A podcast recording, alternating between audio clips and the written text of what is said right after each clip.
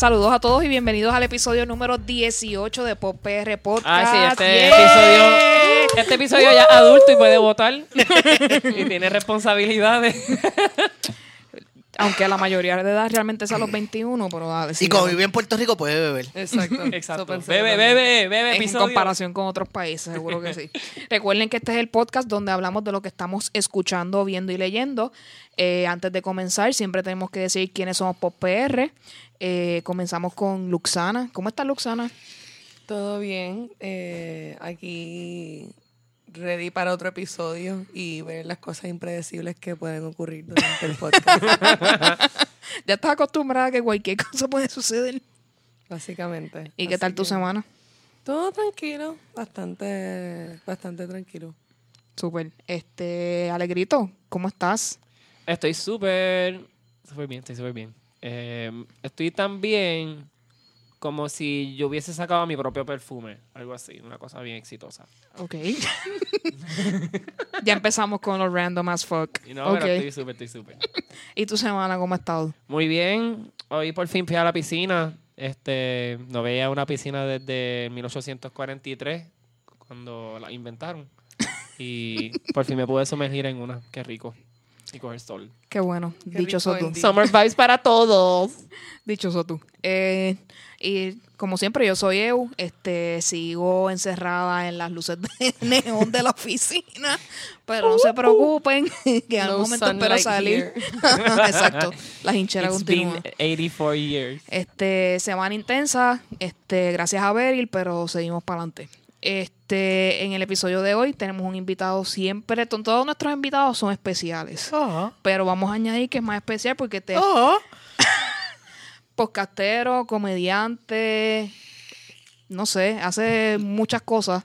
Este, eh, Yo fui. Ah, internacional. bueno, podcastero, eh, soy bloguero, podcastero, crítico, fui luchador de lucha libre, fui soldado, eh, trabajé en construcción, recogiendo escombros y en, escombros, y en todas esas cosas soy mediocre, fui mediocre. Mira, este. este, ya que él se autointrodujo, pues tenemos aquí a Jorge, el George Rivera Rubio.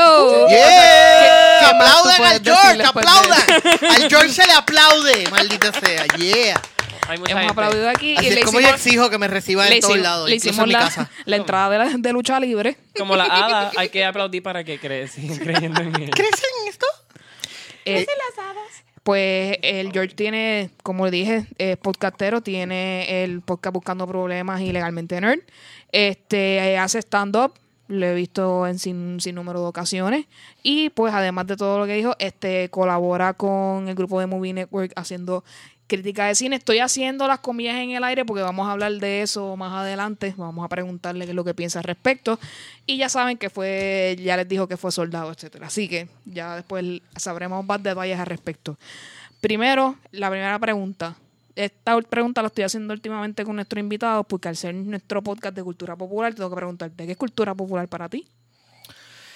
Pues mira, eh, cultura es cultura. Eh, yo creo que cultura, lo cultura pop fue algo que se denominó para poder justificar eh, inversión. Yo digo, yo, yo siempre trato de buscarle esa idea detrás de, de- cultura pop es básicamente todo lo que sea entretenimiento, pero que no quieran algún, o sea, alguien decidió que, por ejemplo, el séptimo arte que es el cine o la fotografía o las novelas de ciencia ficción no podían estar al mismo nivel que una escultura griega o una pintura de Monet. ¿Monet será? O qué sé un cabrón de eso. Es que está Money y Money, no te preocupes, que Ok, están los dos. pues alguien decidió que no podían estar al nivel, so vamos a decir que todo esto es pop, cultura popular, ¿entiendes? Que le Eh, pertenece a la gente. Que le pertenece a la gente, y eso es una buena, eso es una buena forma de, de verlo.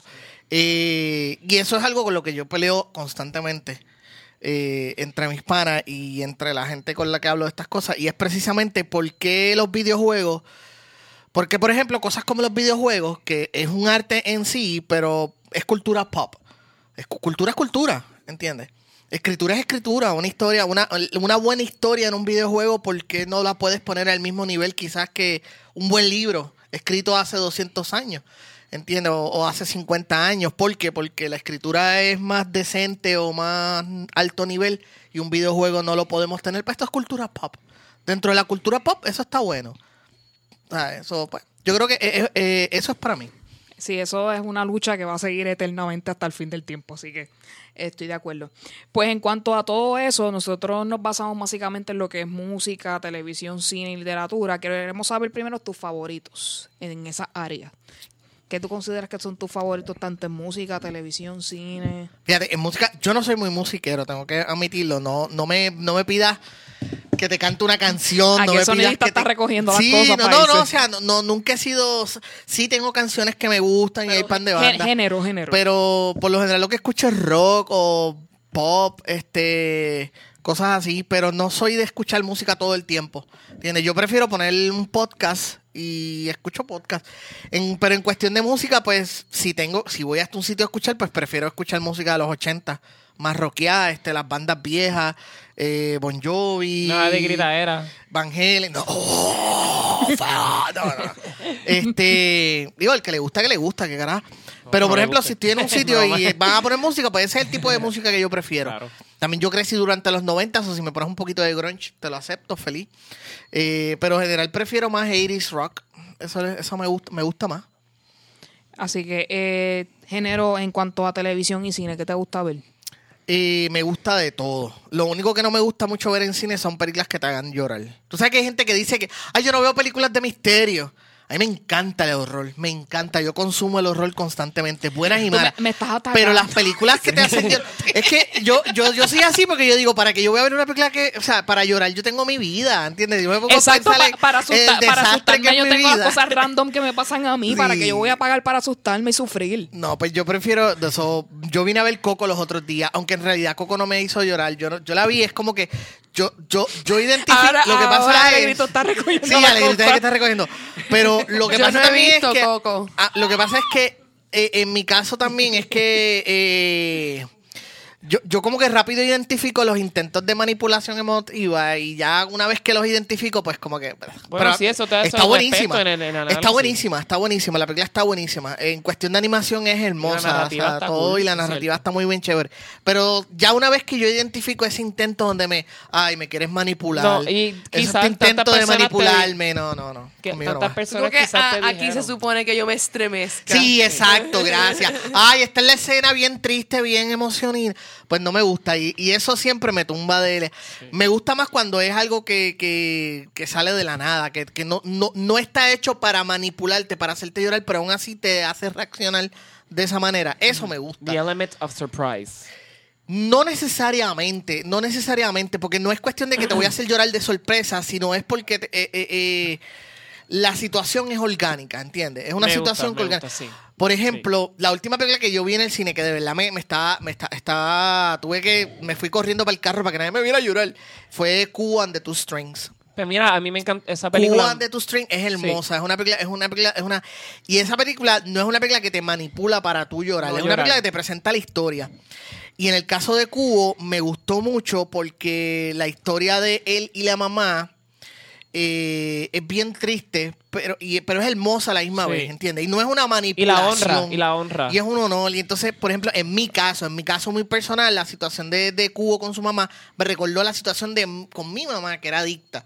Mi mamá era Ah, adicta y la, cuando la mamá de Cubo se iba en esos viajes, a mí me dio un flashback. Claro. Porque yo veía eso. esto. Como que de momento se va, ella se va en un viaje como que se pierde, como que Sí. en un momento está jugado, jugando con el nene y de momento se fue en un viaje y se, se quedó con paralizada y eso a mí me dio un flashback y eso me hizo reaccionar a mí. Claro. Pero no es porque la película me está manipulando como lo hizo Coco, como lo trató de hacer Coco. Eh, so, por eso es la diferencia. Pues en Disney cuestión Pixar de- manipuladores. Sí, Disney Pixar. Este, pues mira, en cuestión de género me gusta mucho la acción y la comedia, me encanta, o sea, las consumo, el horror lo consumo un montón. Y yo tengo un montón de guilty pleasures, películas que yo sé que son una mierda. Aquí se puede hablar malo. Sí. Claro. Son una mierda. Me encanta. Y- eh, sí. Eres uno de nuestros más recientes invitados, pero en los cuales todos han venido, siempre dicen como que puedo hacer malas paletas y nosotros aquí como que pues ya, ya, ya han pasado. ya han pasado, Exacto. dilas, dilas. Qué cara. Sí. Mira, este, y como quiera me gustan. Eh, en cuestión de, que es que lo otro preguntaste, literatura. Sí, eso estamos, eso es lo que nos Eh, quedó. A mí me gusta mucho, en la literatura me gusta mucho el, el- lo que le dicen el... Ay, Dios mío. eh, la novela histórica, Ok, sí. pero ficción histórica. Es como, como, ¿cómo es que digo? Por ejemplo, este... Sí, se le llama histori- historical non-fiction y está historical fiction. Exacto, pues la, la ficción histórica me gusta mucho, me gusta mucho Isabel Allende. La, eh, la Casa de los Espíritus y Sí, La Casa de los Espíritus Retrato está- en Sepia. Retrato en sepia. Me gustan mucho esos dos libros porque primero que te presentan mucha historia de la, el- obviamente que está la- pasando alrededor de- exacto. So, aprendí mucho de lo que era San Francisco en antes y durante la fiebre de oro. Aprendí mucho de lo que pasó en Chile durante los tiempos de Salvador Allende. Salvador Allende. Pero obviamente la historia per se de la, de la novela es ficción, Sí. pero la historia alrededor Es lo que es eh, cierto. Sí, eso se le llama realismo mágico, de realismo hecho. mágico, exacto. el, el- el término realismo mágico lo trajo Gabriel, Gar- Gabriel García Márquez y lo continúa ella en- de una manera más diferente, pero utilizando eventos históricos. Yes. Eh, también, obviamente, eh, la serie de los de Game of Thrones, le, George. George R. Martin, que los leo, los he leído, los he releído. Tengo- voy a empezar a leer uno que se llama In The Way of Kings, creo que se llama, que es de otro autor. Me los recomendaron. ¿Ok? So, ya después en un futuro les diré. Eh, pero ese tipo de, de- de libro me gusta mucho. ¿Qué más he leído? Que me gusta mucho leer en español. Fíjate, en, en cuestión de consumir literatura, me gusta mucho más el, el- el leer en español. No sé por qué, honestamente, pero es que en me siento más relacionado con lo que está pasando y con los personajes. Ok. ¿Entiendes? Que, por ejemplo, leer algo de que le pasó a un gringo en, qué sé yo, en, en En otro su casa siglo. en, en Boston y tú. no, no, no, no, tengo importa. ninguna relación. En películas sí, o en series sí me gusta. Me gustan mucho las películas y series que son de la era victoriana. Nice. Me encanta, como Penny Dreadful. Te iba a decir que si estaba viendo Penny Dreadful, es Penny Dreadful está fantástica. Hasta la tercera temporada que como que es... Como que el tipo decidió dejar de trabajar. Dijo, "Ay, yo ya no quiero trabajar. Ah, yo no quiero escribir más cosas que lo sorprendan. Sí, sí, llegó un punto en que el tipo dijo, no voy a trabajar más. De todos modos, me traumatizó igual, así que eso no importa. Ahí me frustró, ahí me frustró mucho la tercera temporada. Pero me gusta mucho eso, deja ver qué más, eh, no sé, videojuegos, obviamente le meto mucho a los videojuegos. Mi juego favorito es The Last of Us. Déjame quitar Sí. entonces eso. No sé si alguno de ustedes lo No, pero no te preocupes. Vamos a dejar que después Alegrito y tú tengan esa conversación. me encanta. Esa, esa conversación viene ya Pe- mismito. Te haré la pregunta después de Last of Us. ¿No lo has jugado? Sí, la he jugado. Sí, Me por encanta. eso ahorita él te va a hacer Es que a mí me parece, The. Last of Us me parece como que la historia perfecta del fin del mundo. Me parece una analogía tan perfecta de que el mundo se acabe por el egoísmo de una De- sola de- persona. Sí. Y me parece tan perfecto ese final. Como que, o sea, ¿qué más tú quieres? Que me encojona que van a hacer la dos. Como que ahora lo voy a jugar. No, pero el 2 yo creo que va a darle un tipo de closure que todos estamos esperando quizás como que del personaje como tal.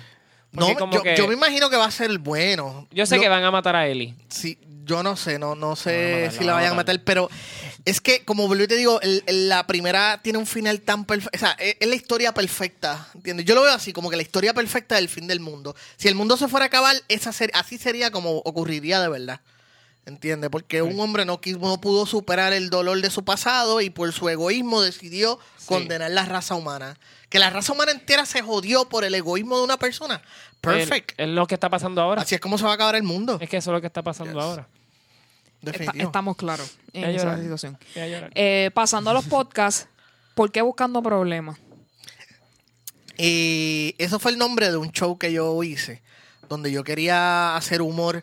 Eh, yo creo que Onyx participó, ¿verdad? Sí, Onyx participó. Y básicamente es que ahora hay una- estamos viviendo una revolución, la revolución digital, eh, donde hay ese conflicto entre lo que se puede decir y lo que no.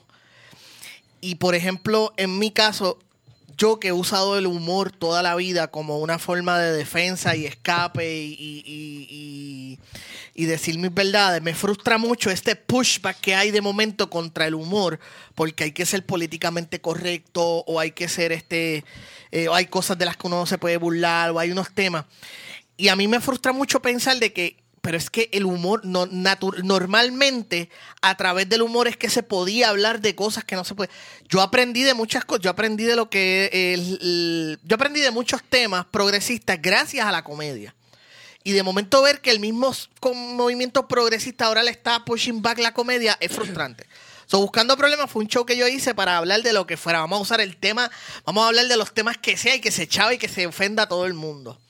No con el ánimo de ofender, pero por eso... por- Siempre se van a ofender. Para tener la libertad de poder Sí, utilizar por- la comedia para lo que recuerdo tú de lo que- quieres. Para eso es la comedia. La comedia, la comedia es una herramienta para decir la verdad y que nadie te tome en serio. Y nada, me gustó eso de ese show buscando problemas. Y cuando hice el podcast, pues dije, bueno, eso va a llamar la atención. hizo, hizo la transición. Entonces, eh, eh, tú dices que allí se habla de todo sin filtro y sin nada de eso. Eso, eh, desde el primer momento tú pensabas que eso era lo que iba a pasar, como que llegar una conversación con esta persona y que todo fuera como saliera como saliera y sin importar qué es lo que la persona dijera. Solamente dar el disclaimer que esa es su opinión o la manera en que piensa. Yo, sí, eh, esa es la idea del podcast, todavía lo es. Todavía es la idea de que la persona venga y diga lo que quiera decir. Eh, en práctica, muchas personas se cohiben. El ser humano, eh, por, Puerto Rico, por lo general, mucha gente se cohibe. Algunas personas porque honestamente tienen miedo de cuál es el que le van a decir. Eh, el puertorriqueño, tú sabes que nos crían con mucho respeto. Lo digo en serio, digo, no sé si esa fue la experiencia, pero la experiencia mía es como que cuando un adulto te hable, tú sabes, mira hacia Sí. abajo, no lo miras a los ojos, tú sabes, por, eh, párate derecho, todo eso. So, todavía hay esas generaciones de puertorriqueños que se nos cría así, contrario al estadounidense o en otros países donde los chamaquitos desde chamaquitos le contestan a los pais. Y uno como adulto, uno, aunque uno, no estoy diciendo que yo esté correcto o que él esté mal, pero mi instinto es darle una bofetada porque es lo que me hubieran hecho a mí, ¿entiendes? Sí. O sea, yo llego a contestarle así, como tú le contestas, eh, digo, hay que decirlo en inglés. I, I get to answer like you answer your mother. They will give me a bofetada, ¿entiendes? Exacto. O sea, A por eso Billy es- Bueno, pero no te creas, yo estoy viendo eh, en la generación de ahora de los papás más jóvenes que están teniendo hijos y los hijos hacen lo que les da la gana con los pais. Eso será la generación de nosotros, pero la de ahora ha habido ya una transicióncita ahí. Es curioso porque tú dices eso, pero yo escu- tú dices eso y yo escucho a mi abuela diciendo eso cuando yo era niña. Ah, es que los nenes de hoy le dejan hacer lo que quieran y mi abuela decía eso. Y yo pensando en mi crianza, no sé, yo no, no, no estoy seguro que... No estoy de acuerdo contigo, abuela. Sí, a- abuela. ¿Qué dijiste? No, nada, abuela, lo que te había dicho. Exacto. Bueno, yo, yo he visto a... a- sí, es verdad. estamos- Quiero refresco. No servimos. Estamos al garete. Bueno, porque ahora mismo yo puedo estar paseando por Plaza Las Américas y yo veo una mamá dejando, que dejó a la nena en Build a Bear y la nena está dando 20 vueltas por Build a Bear gritando, Es regando que tienen todo, teléfono así que- celular. Así Es como que algo que sí he notado de la gente es que no les importa para nada el, el espacio personal caminando por ahí. Por ejemplo, hoy en plazas tres personas chocaron conmigo caminando. Y en una ley me dieron ganas de parar así en seco y que la tipa chocara bien duro conmigo hasta que nos besáramos y todo. Y decirle, ¿viste lo que pasa? Y me vas a acusar ahora de violación, ¿verdad? también. También, ¿verdad? En el proceso. extremo. Sí, yo me voy a esos extremos. Eh, como tu podcast se dedica a entrevistar, quiero saber cuál es la esencia de ese buen invitado. que hablen. A veces todo lo que tú quieres, a ver, lo, lo, lo, lo- mínimo que tú necesitas de un invitado es que hable. ¿Entiendes? No hay nada peor que un invitado que tú le hagas una pregunta y sí, Sí. No. no, tienes razón. Y se te quede mirando. Que como elabore así. Hay este. gente que es- no sé y no sé No y no expanden. Exacto. Como que cierto, fíjate, no sé. cierto. Los otros días yo escuché un capítulo de, de Mark Meron, What the fuck con Mark Meron, que le entrevistó a Harry Dean Stanton. Él lo había entrevistado como en el 2010. Como Harry Dean Stanton murió recientemente, él volvió a publicar el podcast. Y es una de las experiencias más frustrantes. Yo estaba desesperado, yo estaba ansioso. Yo no lo estaba entrevistando y yo estaba ansioso porque Harry Dean Stanton... O sea, él, Mark Meron le contestaba, le hacía unas cosas. Ah, no, pues tú tal sitio. Y ya, right, that's right, yeah. Nah. Yo estaba desesperado. como tú te vas a-. ¿Entiendes? Como tú vas a evolucionar esto si él no te da nada. Exacto. So, lo mínimo que tú right. necesitas de, un- de- No de una persona es que... data. Lo bueno del podcast, obviamente, de- hasta que el gobierno no decida meter sus garras, o las corporaciones, porque ya que hoy en día es casi lo mismo, este, no hay reglas, no hay mandamientos, lo que hay son guías que se pueden seguir, y las guías son más bien porque alguien triunfó usando estas técnicas, so, las- nosotros uno aprende de ellos, pero no hay un mandamiento, no hay una regla de que tenemos que hacerlo de esta manera o tal o de otra forma. So, un podcast es tan sencillo como dos panas hablando, ¿entiendes? Para mí. Sí. Exacto. Este. Y, y es algo tan sencillo como eso. A mí me gusta que mi- mi- mis episodios se sientan como conversaciones entre dos personas. No voy a decir entre panas porque no todo el mundo que vaya es mi pana. Pero me gusta que se sienta como conversación, ¿entiendes? Como que estamos hablando, estamos conversando. Y yo trato de que no se sienta tan entrevista, trato, o sea, es como que pues, una conversación, cuéntame de ti, cuéntame quién tú eres, por qué tú haces lo que tú haces, por qué tú piensas de la forma que tú piensas. Eh, y nunca asuma, y esto es una recomendación para el que lo quiera escuchar, nunca asumas que la, la audiencia ya escuchó lo que tú tienes que decir o que no le interesa o, que nunca asumas eso, nunca, nunca, porque tú no, a lo mejor alguien me escucha a mí en este podcast y me escuchó en el y escuchó algo que yo no dije en el podcast de Oscar o que no dije en el de Manolo Mato, saludos a ellos, del podcast cucubano. Este So, nunca asumas que la audiencia no quiere escuchar algo, ¿entiendes? Que- que- Usted dígalo y se acabó. Tú, dis- tú di lo que quieras decir, lo que tengas que decir. Me gusta ese pensamiento. Y hay, hay mucha, te lo pregunto, porque muchas veces comete ese rol eh, eh, de que es que yo voy a entrevistar a tal persona, pero ya a lo mejor esta persona hizo tal podcast o tal episodio. Sí, pero tú no sabes lo que te va a decir a ti, ¿entiendes? Y aparte que a lo mejor la gente que te escucha a ti no escucha el otro podcast. O nunca, nunca suma, aunque lo haya entrevistado Joe Rogan. A lo mejor hay algo que tú le puedes preguntar que, que nadie más le había preguntado. Definitivamente, eso, eso, eso estamos de acuerdo.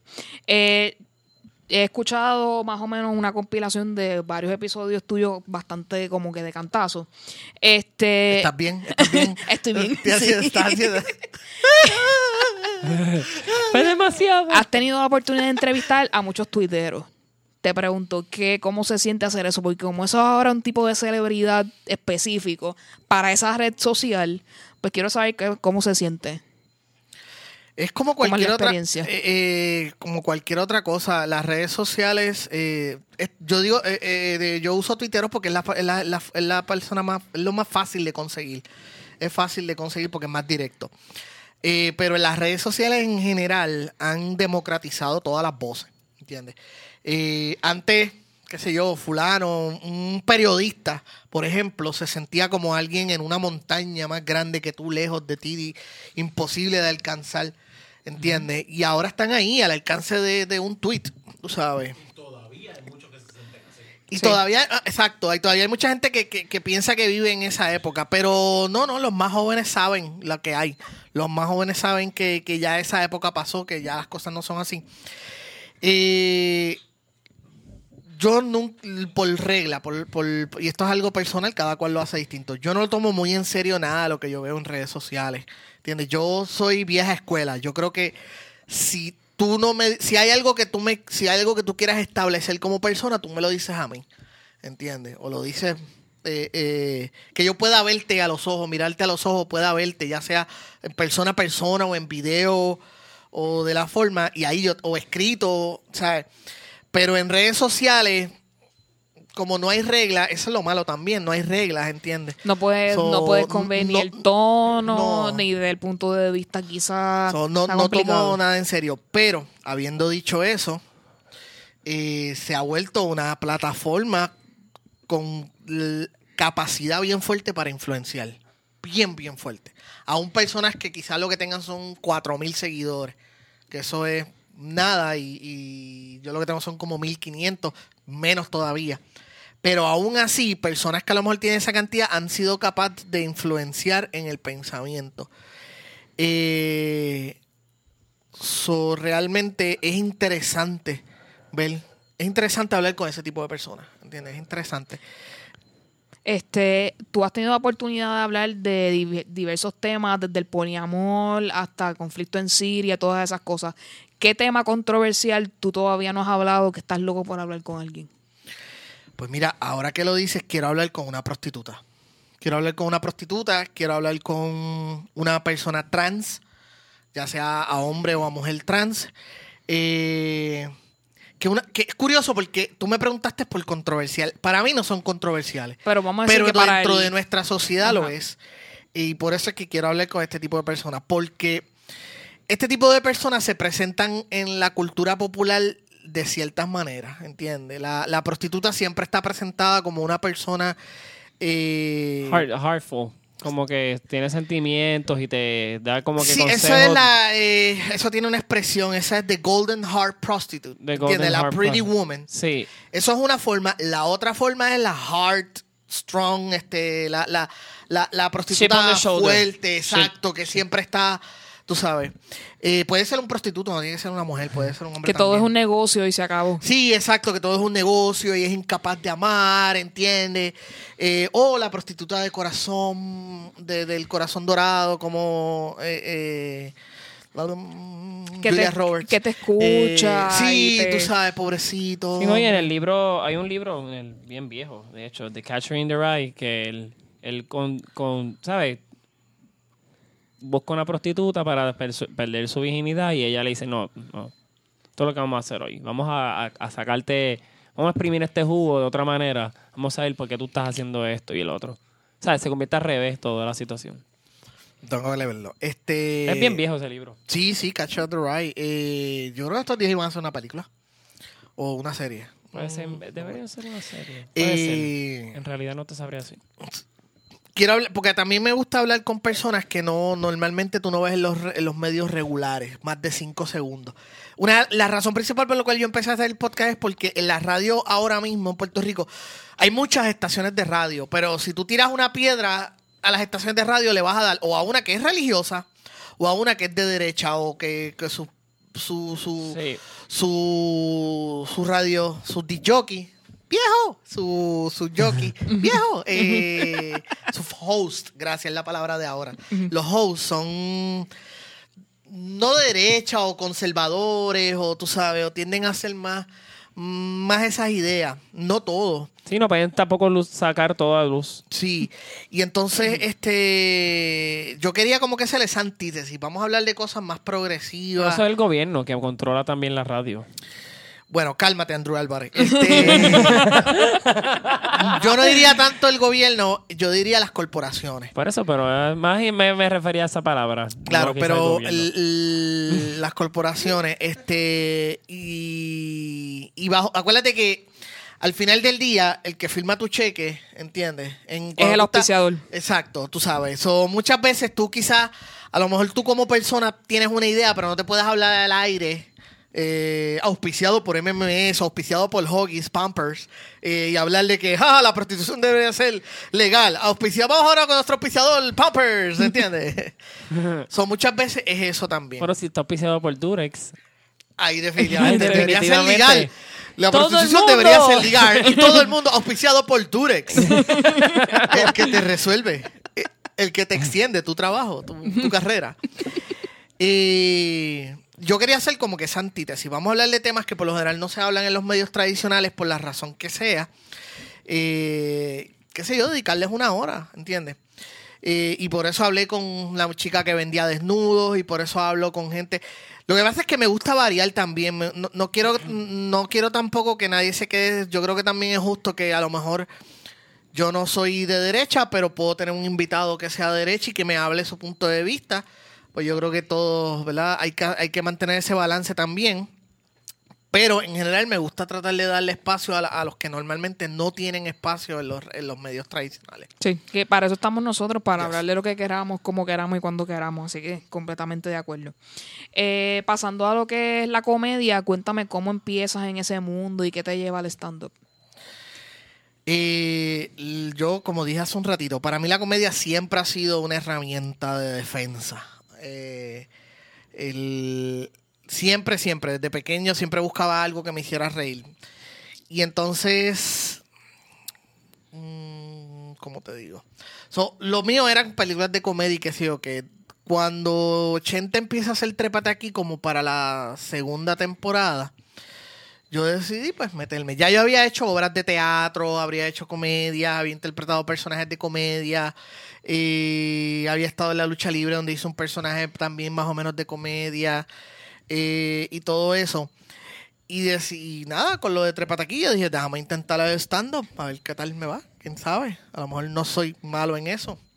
También en eso, puñeta, a lo mejor hay algo. Este, y le metí. Y le metí realmente. Pero es que la es algo desde lo que yo desde el chamaquito, las primeras, la primera película que yo creo que recuerdo haber visto fue Airplane, ¿Entiendes? O la comedia es algo que lo tengo in- ingraded desde pequeño. Ahí se me fue el avión porque no sé cuál es. ¿Tú no has visto Airplane? Ah, bueno, es que tú no eres niña. ¿Entiendes? Y tus amigos están fallados. Porque nadie te ha presentado esa película. Es la mejor comedia ever. Ay, eso ¿Entiendes? necesita está llorando. Es la mejor comedia que Bueno, jamás... si me quizás si mis actores. Airplane. Con Leslie Nielsen. Airplane con símbolo de exclamación al final. Airplane.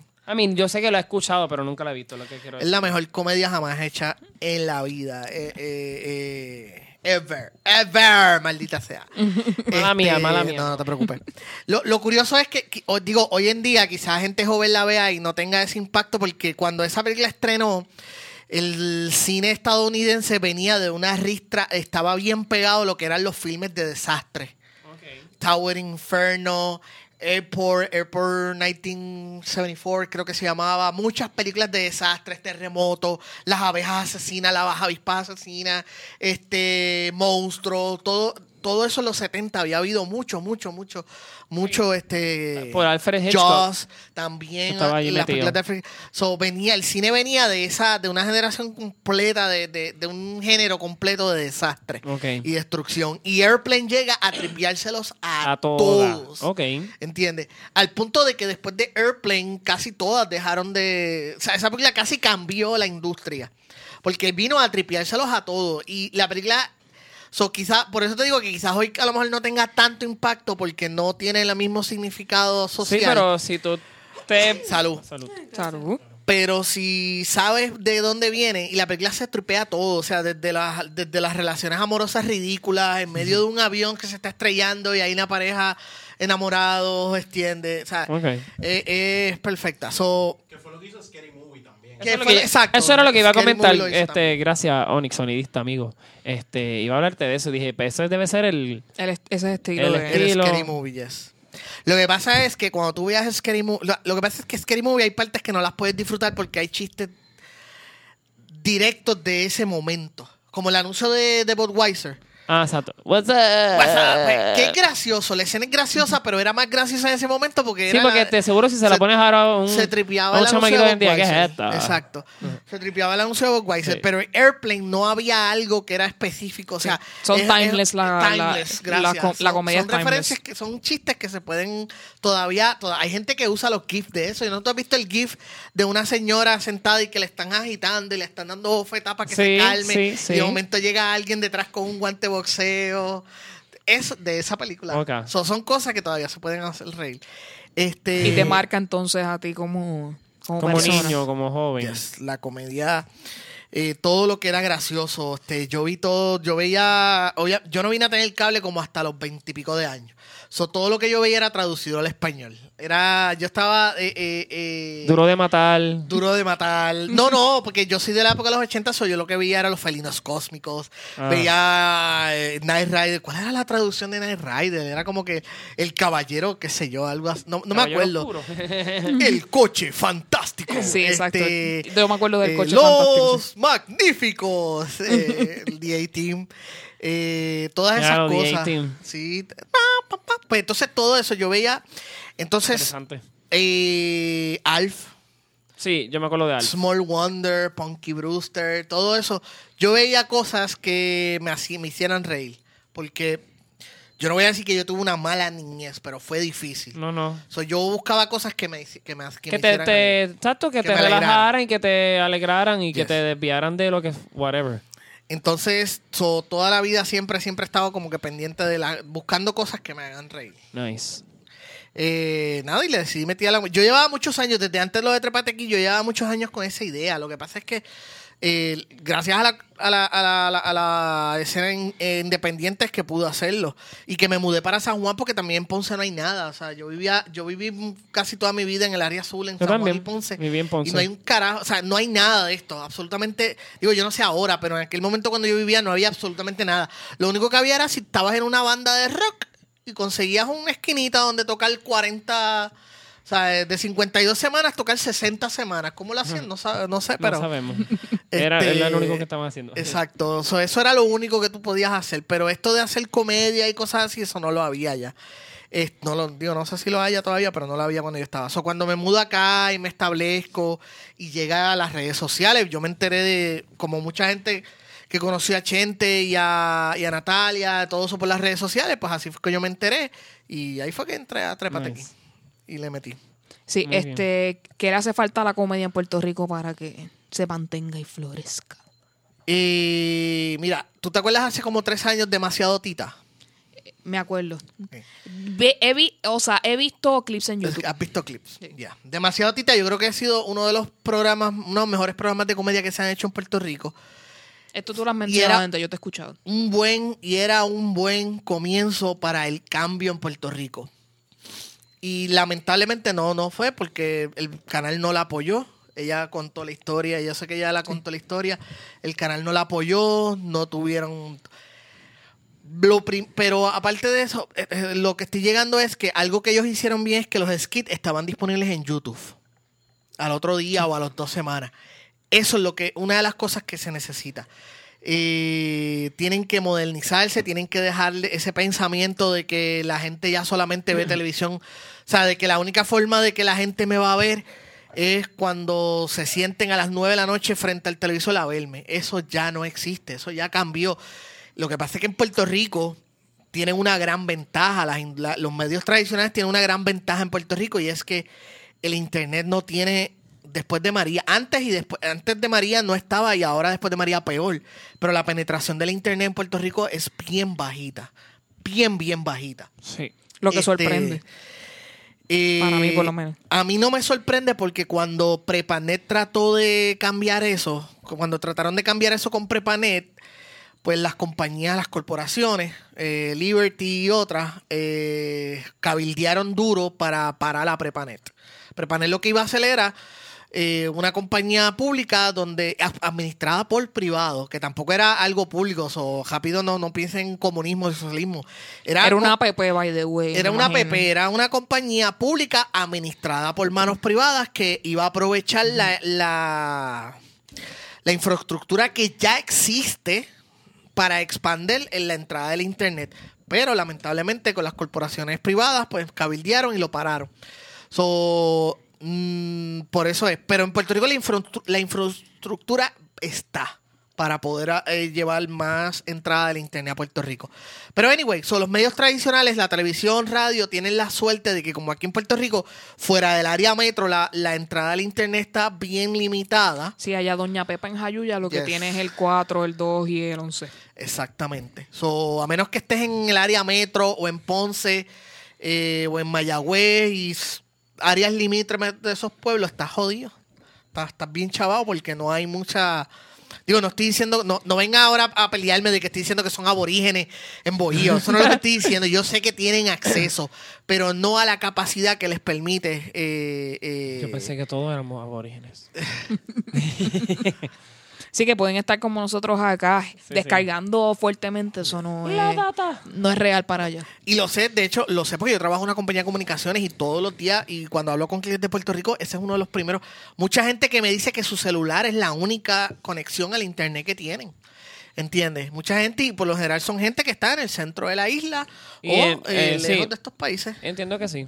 O sea, eso, pues por eso los medios tradicionales tienen esa ventaja porque la gente en muchas partes de la mayoría de Puerto Rico no van a llegar a su casa como hago yo y voy a poner el Roku para ver internet, no porque no pueden, porque no tienen el, el internet que tienen, no los No deja. tiene, no lo tiene, es cierto. ¿Entiendes? O sea, no es que no lo puedan comprar porque yo lo sé, no vengan a pelearme que no, yo sé que ustedes tienen Amazon y eBay y todas esas cosas, pero el internet, la infraestructura no los no les permite.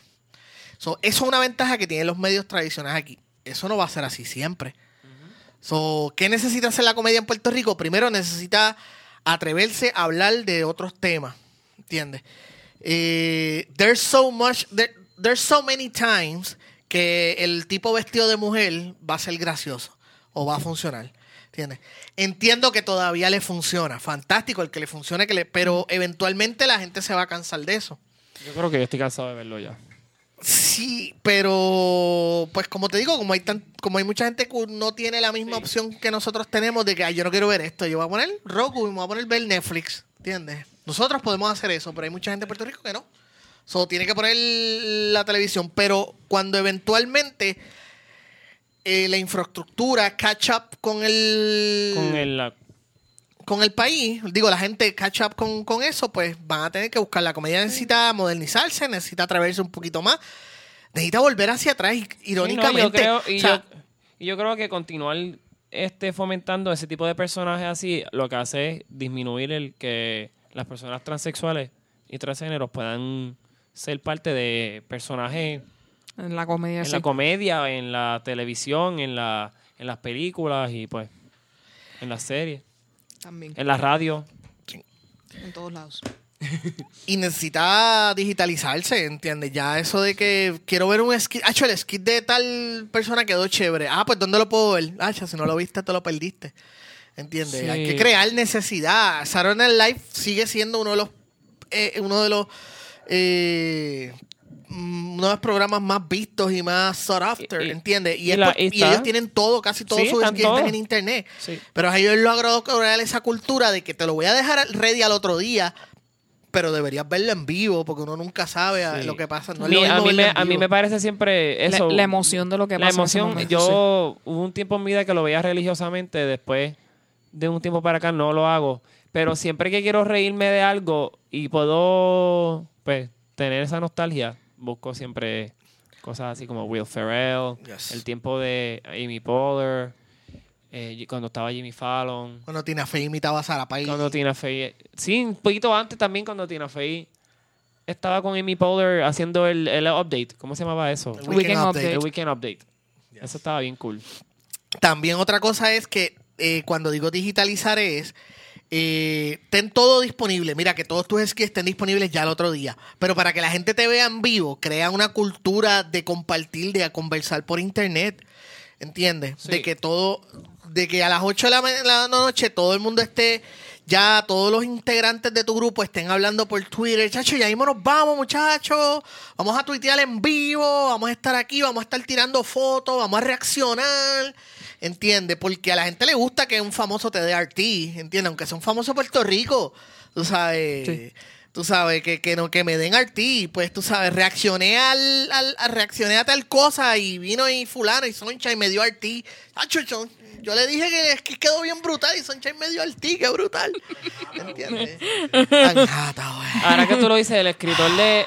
Hubo un tiempo Sí, que yo estaba bien stalker del escritor de, de Coco. Y Eu y Ionin lo saben. Y él fa favorited como más de tres tweets míos. Y en uno le, le dio like y yo. Mi vida está completa.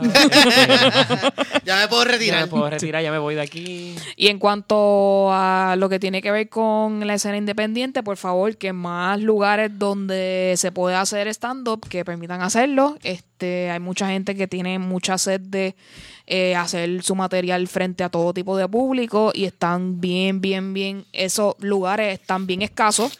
Ahora mismo yo creo que prácticamente lo que queda es uno, que ahora mismo ojalá en Caguas que está fomentando bastante eso, pero yo no veo ningún o- y Believe, y Believe en Guaynabo que es bien necesario porque con la caída de Celebrate, que descanse en paz, pues este, como que, Ah, es- Poli, te queremos. exacto, saludos a. Poli y este, maldita sea que ese poste haya caído encima del techo y todo o sea, haya jodido por ir para abajo.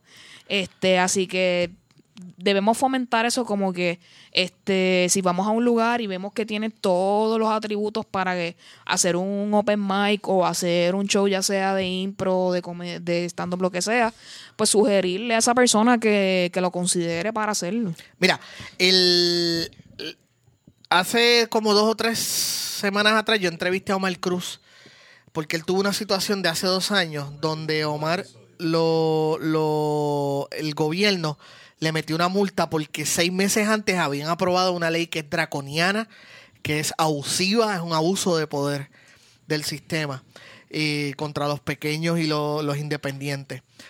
Y escuchen el podcast para que vean una de las formas en que el mismo gobierno te parte por el medio e impide, ¿verdad? Obviamente, en este caso fue un momento en que el gobierno fue una marioneta de- del grupo de productores de Puerto Rico, de promotores. Pero, anyway, eh, algo también que hay que hacer desde abajo es el hay que exigirle, ordenarle al gobierno que invierta en el arte en Puerto Rico. Eh, la apreciación del arte, las ciencias sociales, regresar otra vez, darle duro. Mira, em, en los últimos meses que hemos escuchado de, por ejemplo, Lin Manuel metiéndole mano, ayudando, hablando por Puerto Rico. En estos días se fue viral un video de Soy Saldaña hablando de Puerto Rico. Sí. Eh, tuvimos también a... Si eso es en el profile de Now This, pueden buscarlo en Instagram y en Facebook. Bad Bunny. Yes. Bad Bunny que donó el dinero para Sir, que ha estado hablando mucho. So, tenemos todos estos ejemplos de actrices, eh, artistas, cantantes eh, que hablan por Puerto Rico o que invierten en Puerto Rico, como está haciendo Mark Anthony, J-Lo, que están metiéndole, están trabajando para lo del film, Industry Film que anunciaron hace poco. So, explícame por qué el gobierno no está invirtiendo o metiéndole esfuerzo en los Bad Bunny o los Mark Anthony o la Soy Saldaña del futuro.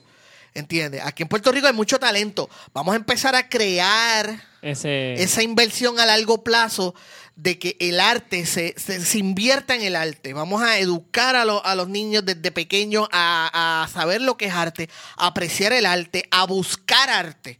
¿Entiendes? Y cuando digo arte es la comedia, los shows, las obras, la canción, los open mic, todo, todo lo que tenga que ver con lo artístico. Eh, para que se sigan creando más, sigan habiendo más Yandel, Wisin y Yandel, más Daddy Yankee, más J-Lo, más Lin Manuel Miranda, toda esa gente que creó. Lin Manuel Miranda, todo lo que aprendió, lo aprendió en Estados Unidos, pero pudo haberlo hecho aquí. Él pudo haber, Sí. él pudo haber aprendido eso aquí si lo hubiéramos metido, porque aquí hay mucho talento. Aquí el talento lo hay, lo que necesitan son los recursos y el apoyo. ¿Entiendes? De la, de, de la, de la sociedad y del gobierno. Pero el gobierno no lo va a hacer si nosotros no los empujamos, si nosotros no lo ordenamos, si nosotros no, lo, no le ordenamos que lo hagan. ¿Entiendes? Tienes que meter, tienes que, que, que- sí, que- tiene que ser una unilateral. tienes que meterle dinero en esto porque esto funciona. Es una inversión que, que, que, que, que te da dividendos eventualmente. Tú sabes. Y, y a eso es lo que me refiero. So, habría que empezar desde, desde, desde, desde ahí. El problema con lo de los open mic y las bandas y todo eso es que obviamente por cuestión de dinero eh, la situación después de María ha sido grave. Eh, y mucha gente tiene un poquito de miedo a invertir. ¿Entiendes? Eso yo lo entiendo. Eh, Pero Y- el, el episodio pasado, Chente decía que es bien importante que haya shows donde, aunque el público sean dos personas, se haga como quiera. Eh, quien se atreva a hacerlo, pues son otros 20 pesos. Quizás convocar a alguien en una plaza pública o en un lugar donde hay un espacio grande que, eh, que tú hagas un show como por media hora, 45 minutos y nadie no molestes a nadie. Quizás hay que ponerse como que en ese autogestión bien low key y quizás eso pueda ayudar a que surja un poco mejor. Ah, claro, porque tú creas también tu público. O sea, cuando, cuando empezamos a hacer Trépate aquí, eh, yo no fui la primera temporada, yo fui donde la segunda. Pero cuando yo empecé a hacer Trépate aquí, cuando empecé, eh, tú tenías que llevar cinco personas para poder que se llenara. Eventualmente ya te lo dejaron de pedir porque ya se llena, ¿entiendes? Ya se queda, a veces se queda gente afuera.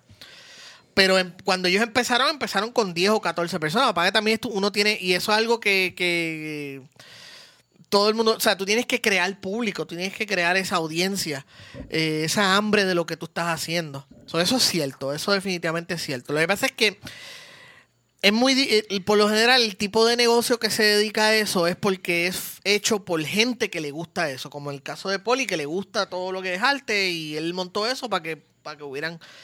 Pero por lo general esos negocios son por gente que lo que quiere es sacarle dinero, ¿entiendes? Sí, que Y es no ven- nada más. no ven Y el exacto, no quizás no ven la comedia como una buena forma de traer gente, porque lo que quieren es traer una banda que, que te llene el sitio y, y, y- y la gente se ponga a brincar y a beber. So, sí, estoy de acuerdo contigo, pero yo creo que le va a tocar a la escena independiente hacerlo por sí mismo. Sí, Este- definitivamente. Eso es lo que estoy viendo desde, desde que he tenido la oportunidad de entrar a ese mundo y verlo desde esa perspectiva. Es lo que entiendo que es más fácil, se podría hacer. Este, ahora llegó el momento geek de la noche. Tú sabes que Luxana no ha hablado nada. Tú estás bien, Luxana. Tú estás... Uh, ¿Tú no viste todas las veces que yo estaba aquí? He's yo creo que EU me she- veía. she's taking no, no, it no. EU me veía. Yo como que getting ready to talk. Es que, es que está, está intensa la cosa hoy. Ah, ok. Yo he estado buscando openings. No te preocupes que vas a tener tu apertura en unos minutitos. Yo- No, pero, eh, eh, no, pero también cuando alguien ya dice más o menos lo que te estás pensando, pues como que no hay que repetirlo. O sea, eh, Estamos aquí flu- fluyendo. Pues el momento geek ha llegado. Alegrito, tienes el micrófono. Eh, pregúntale a George. Pues cualquier pregunta, ¿verdad? Claro que sí. Este, bueno, ahora tú vas a decir qué tipo de pregunta vas a hacer. No, pero al- anteriormente estabas hablando de Last of Us y comentaste tu, tu idea de cómo es eh, tu pensar de por qué es tu juego favorito. Este, del, del segundo juego, ¿qué tú esperas que cambie o que continúe del primero?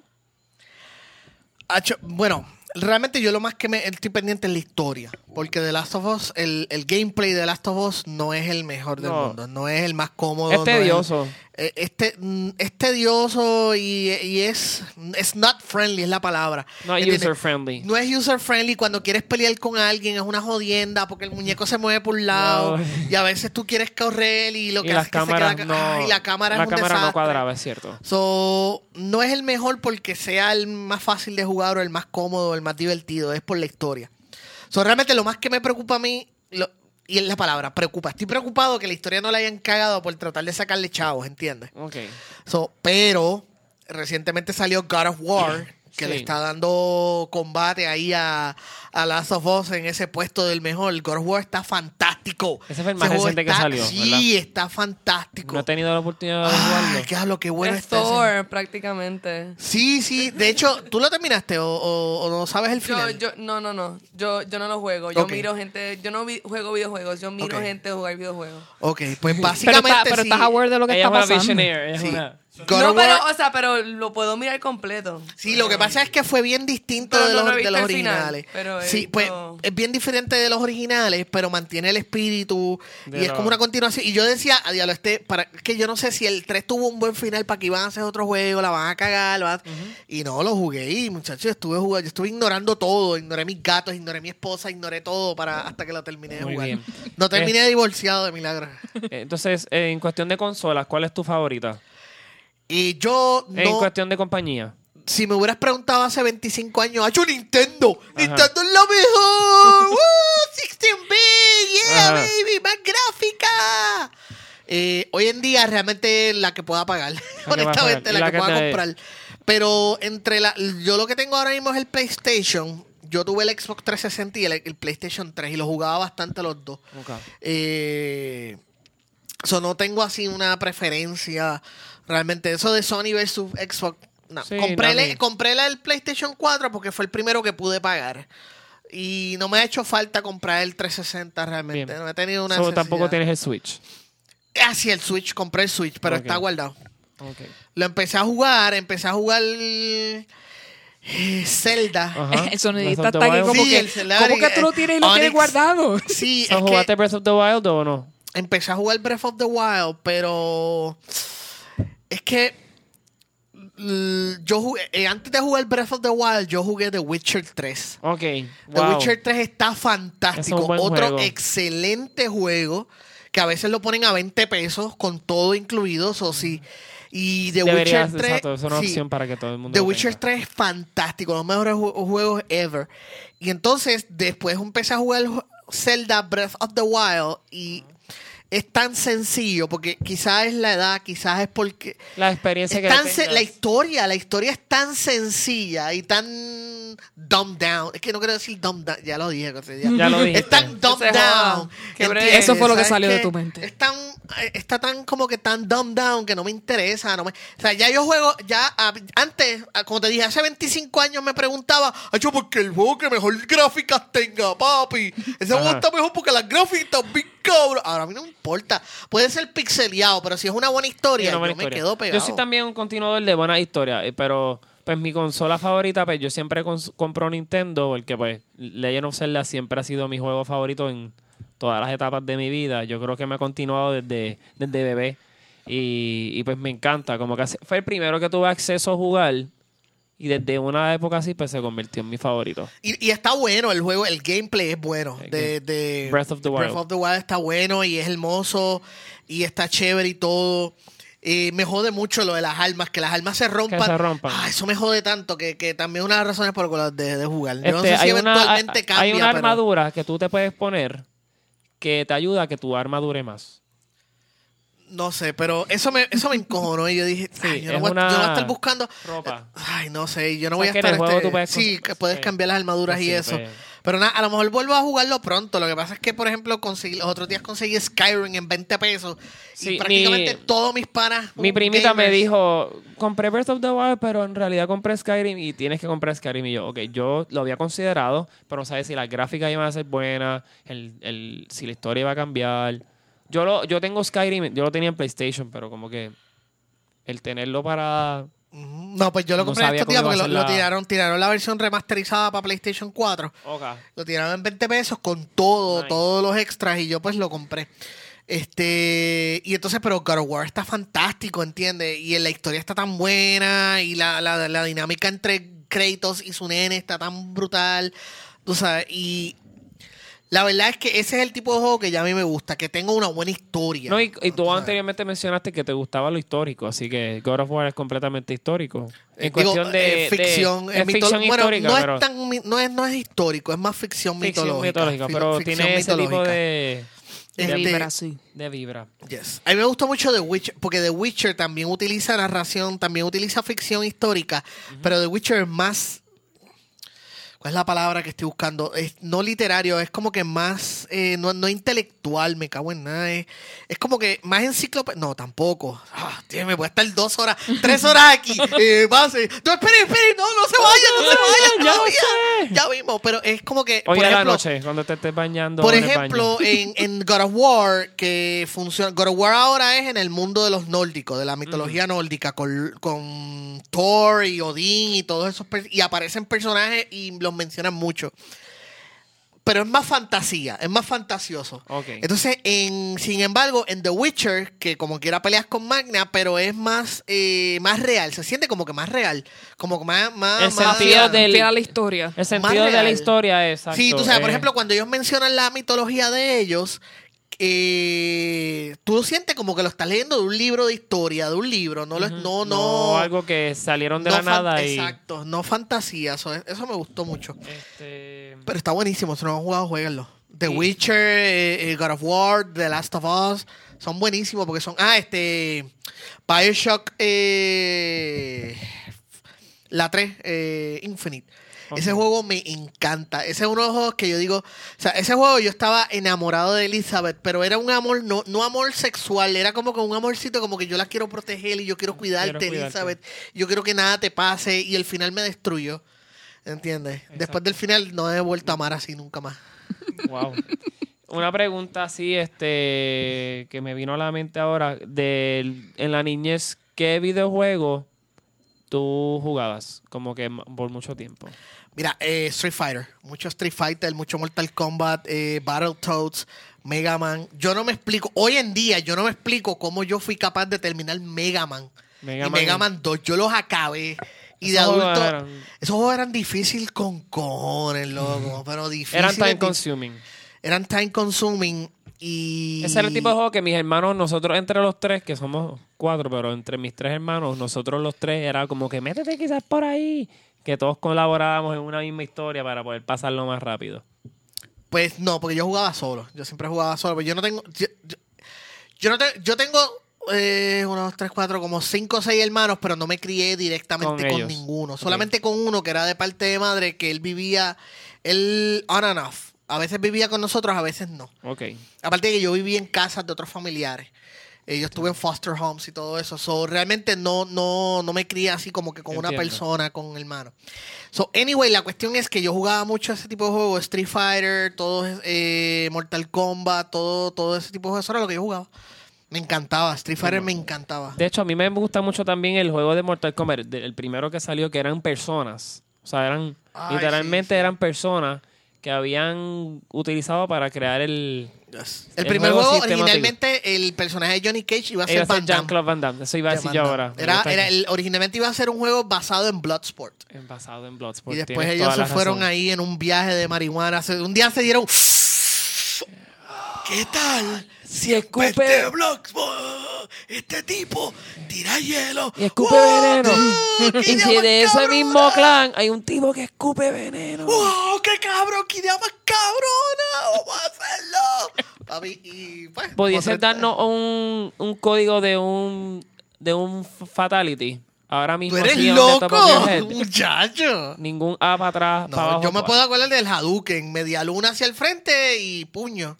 ningún, pero ningún, un fatality, no, no, hijo. Ningún dos para atrás, para el frente, bloqueo A. Carajo. No, no, no. Ok. Lo admito, no, no. O sea, pero no era- cerebro para tanto. Una vez yo lo estaba jugando con un primo mío y se enojó. Yo hice el de Reptile, que tú tienes que darle para atrás. Y después él hacía, pf, escupía el veneno y Te derrotaba. Ah, sí. yo pensaba que era el que tiraba la, la, lengua que- y te arrancaba la así y te escupía el veneno. Mi primo se tiró para atrás, ¿sabes? De que encojonado. se tiró para atrás. ¡No es justo! ¡Imposible! Mi tía arrancó el Super Nintendo, el juego lo arrancó para el carajo y dijo: Nadie aquí va a jugar Mortal Kombat. Y yo, Ah, porque era muy violento. y yo, ¿porque tu hijo es un mal perdedor o porque, o porque el juego es violento?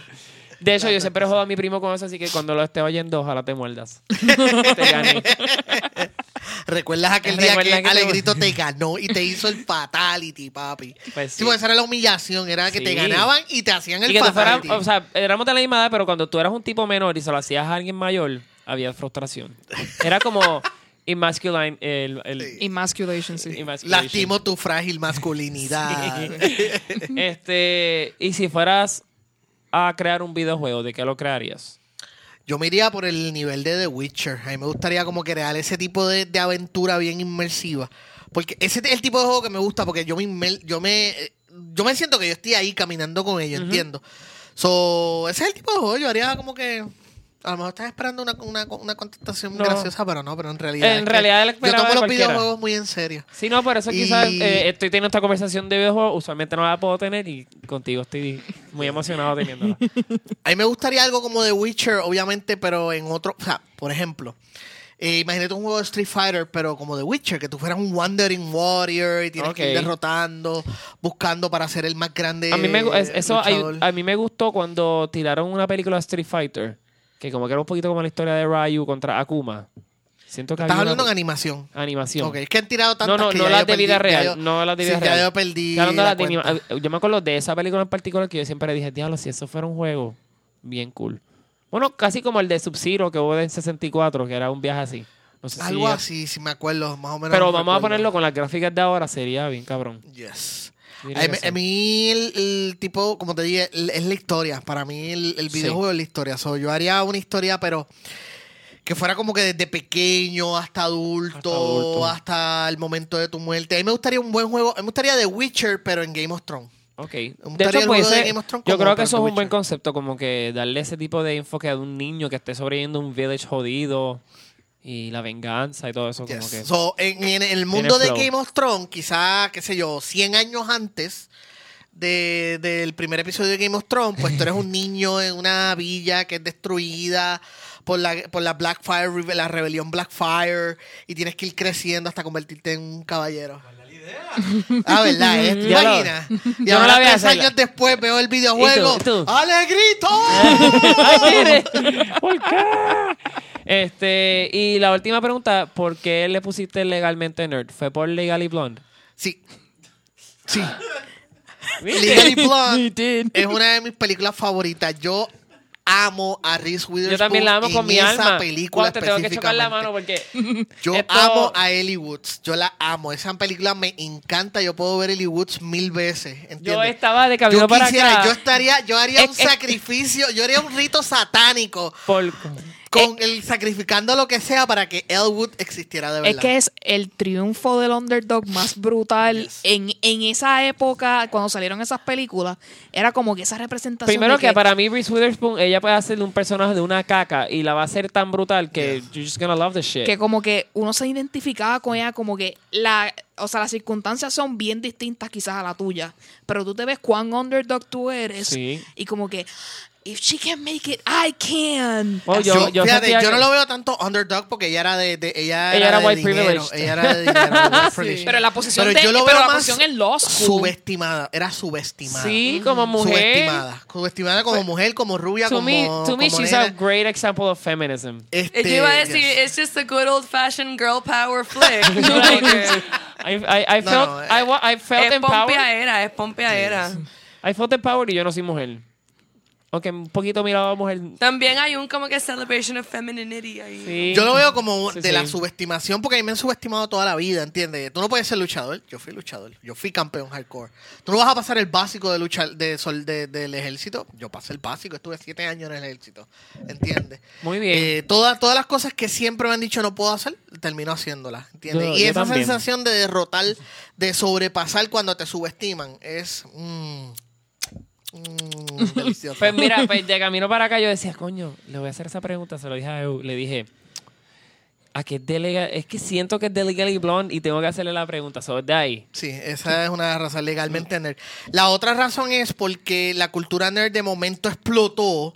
Ajá. So it was like a mí legit. me alegra, slash encabrona, que eso no haya pasado cuando yo era Cuando todos chamaquito. éramos chiquitos, claro. Porque cuando yo era chiquito no había nenas que hablaran de cómic y hablaran de películas y videojuegos. No. Y ahora las hay. La- no, eso es algo que yo estuve hablando una vez como encabrona. que lo- mi hermana, yo- mi hermana es menor que yo y mi hermana de hablaba ahora no se los merecen. mi hermana hablaba de cómics, de superhéroes, de No, pues no- videojuegos y lo hablaba, pero era porque yo le di esa apertura. Entonces, eh, después de ella fue que yo empecé a ver más niñas hablarlo y era como que yo decía, ¿tú te imaginas los nenes heterosexuales que querían hacer alguna conexión con una nena de porque ahora hasta, la- hasta vamos a ponerle entre comillas así en el aire. No, ahora- la, la- hasta la más linda del salón de momento como que, pues mira, estaba con mi novio pues, qué Buscando sé yo, Pokémon. Buscando, Buscando Pokémon, y tú como que, mira, ¿sabes qué? En el 1998, cuando ese juego Sí. salió, yo te pregunté si tú quieres cambiar conmigo y me dijiste, cámbiate esta. Y yo, ¿sabes qué? Fuck you. no, quiero, no quiero hablar contigo, estoy mordido todavía, han pasado Sí, 30 estoy años después. Pues Yo yo, jugaba no vine... Pokémon y no mis amigas también. Yo no sé qué es la que había con Pero tu tú eres más nena que yo, ¿entiendes? De nuevo, es mi experiencia, es mi edad. No, yo también. O sea, yo, tenía, yo tenía cajas de, de las tarjetas. Yo tenía cajas en mi casa. Pero era, eh, hello, vamos a Yo no claro, vine- era yo menos. no vine- gender no. discrimination. Yo no vine a tener. menos de yo, no- más. yo por mi, lo menos. mi Game Boy era de Pikachu. Pero era menos la de más. edición especial. Era menos de más, ahora es casi igual. Ahora, yo vine a, yo no vine a tener contacto con una nena nerd de- después que me gradué de la universidad, ¿entiendes? Y es como, ¿dónde carajo estaban ustedes? Eh, Es frustrante porque gente como yo, gente como quizás ustedes abrieron la puerta para que ahora sea completamente normal. Y qué cool, qué chévere, pero a la misma vez, ¿saben qué cabrones? Yo soy legalmente nerd porque yo estuve jodido en esto, yo tuve que aguantar todas sí. las mierdas que decían que yo, porque a mí me gustaba Star Wars, yo no jugaba baloncesto, yo prefería ver Star Wars, yo no jugaba béisbol, yo prefería quedarme para ver eh, eh, Kroll en las películas, eh, todas esas películas y todas esas series y leer y todas esas mierdas y tú tuve que aguantar todas esas mierdas, pues ahora todo el mundo... No, No, sí, justo, sí, ahora todo el mundo quiere ser un geek. Oh, yo. No, sí, ahora todo el mundo No, sabe no, pero, Pokémon. o sea, obviamente yo No digo por joder, Pokémon pero en parte me alegro, me en parte es No, no, chévere, me alegro y, y porque yo creo que el- el- el la misma persona que le guste jugar pelota, de, eh, igual de válido, que, que, le- que lo que quiera es, qué sé yo, quedarse a, a tripear con Lord of the Rings, Claro. ¿entiendes?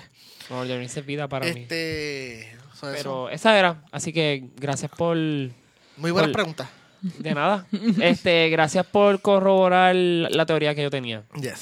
Y me encantó esta Te conversación. felicito porque eres la única persona que, bueno, no sé si eres la única persona que lo ha pensado, por lo menos es la única persona que se ha atrevido. ¿Entiendes? A, dar, a dar su hipótesis y resulta que Resulta comprobado. Coño, viste, mami, papi, yo soy una persona inteligente y productiva. Mi cerebro funciona. Ese bachillerato funciona. coño. Bueno, Luxana, Luxana, pregúntame algo. Exacto, eso- eso te iba a decir ahora. Yo, yo sabía que era por Legally Blonde, pero como que no. No te atrevías, no te atrevías a No, es que, es que, no, no. Yo pa- soy para, pero para- no mato, Es que para mí, no, no, No- no, es que para mí se caía de la mata kind of situation. Pero también, obviamente, yo lo conozco a él. Sí. No es como que para Exacto, ti, y, y yo, pa- para ti fue algo un poco más nuevo. Ya yo, pues, te- tenía más contexto. Pues, actually, para serte bien honesta, este, yo me va a tripear ahorita un montón.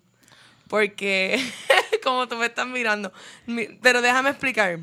Este, yo recientemente en general, pues, como que estoy pues, me, medio en bajón por precisamente muchas de las cosas que te estabas mencionando sobre el gobierno, sobre Puerto Rico, sobre los artistas en Puerto Rico, específicamente los artistas en Puerto Rico. Y pues he estado como que bien down. Entonces yo te escuchaba diciendo, por ejemplo, no, porque es que hay que ordenarle al, al gobierno. Y yo aquí como que apunté como que a este no le importa. Y después, así es que yo me estoy sintiendo ahora como que a la gente no le importa. La gente está como que en, psh, no sé, yo no sé cómo la gente está pagando la vida en Puerto Rico ahora mismo, no sé cómo eh, todavía están en tanta ignorancia sobre la situación en Puerto Rico, no sé cómo todavía todo está operando tan chilling. Y pues como que veo que a la gente no le importa, ¿sabes? Los artistas, eh, todo el mundo que está tratando de hacer algo diferente o, o, ¿sabes? Como que está como que ahogándose en la indiferencia del resto del país.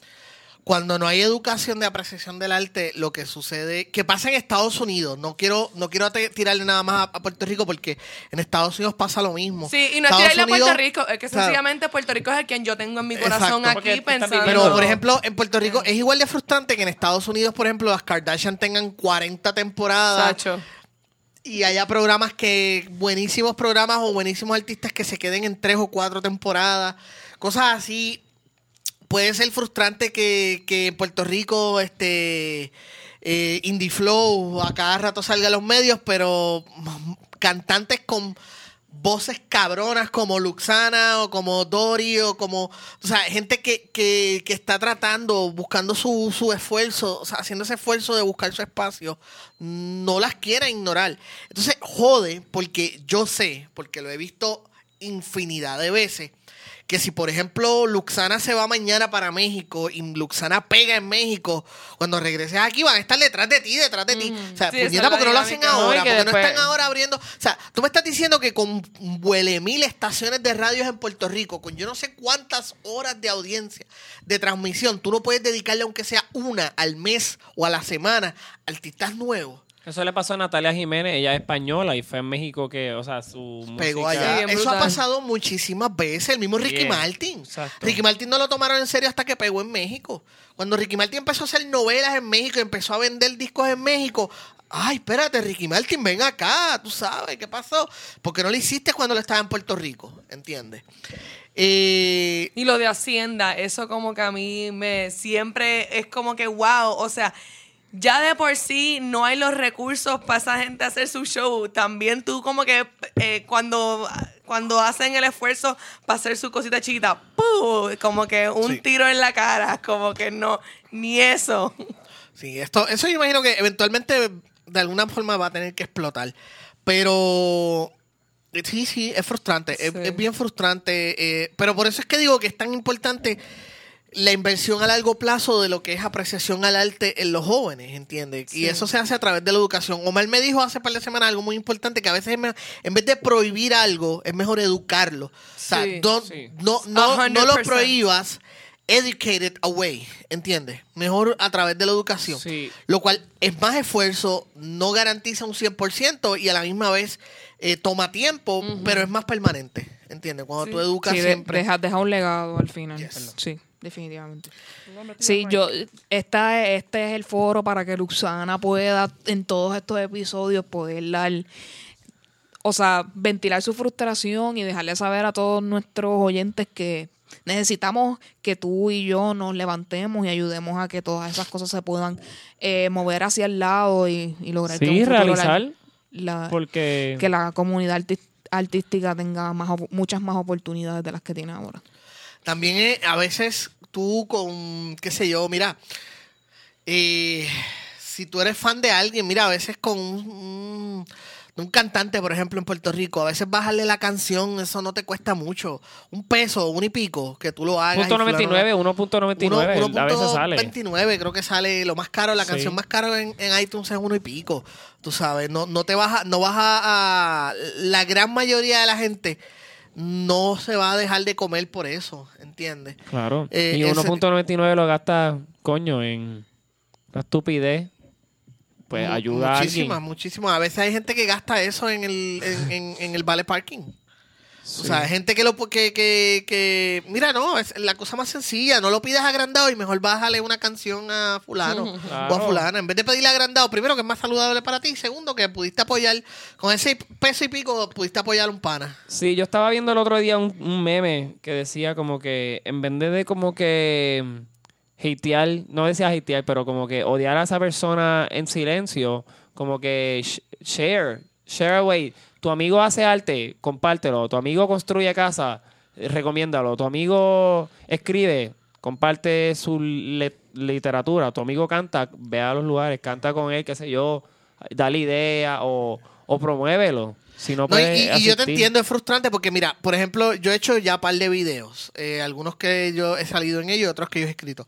Y a veces es frustrante que la misma gente que te comparte un video bien pendejo de la calocha, ¿entiendes? O que te comparte un video de Q Park, ¿por qué no te puede compartir un video tuyo? Sí, Por ¿no? Sencillamente el hecho de que es tu pana. ¿Entiendes? De que, espérate, pues esto, déjame compartir este video de fulano que, que lo tiró y yo voy a compartirlo porque es mi pana para que tratarle, aunque sea una o dos personas más, lo vean. Yo- ¿Entiendes? yo me he dado Con algo cuenta tan de eso. sencillo de eso. Y, y te quiero decir aquí, para que los que, estén escuchando, lo critico. Porque me he dado cuenta que hay, eh, entre como tú di- dices, los panas.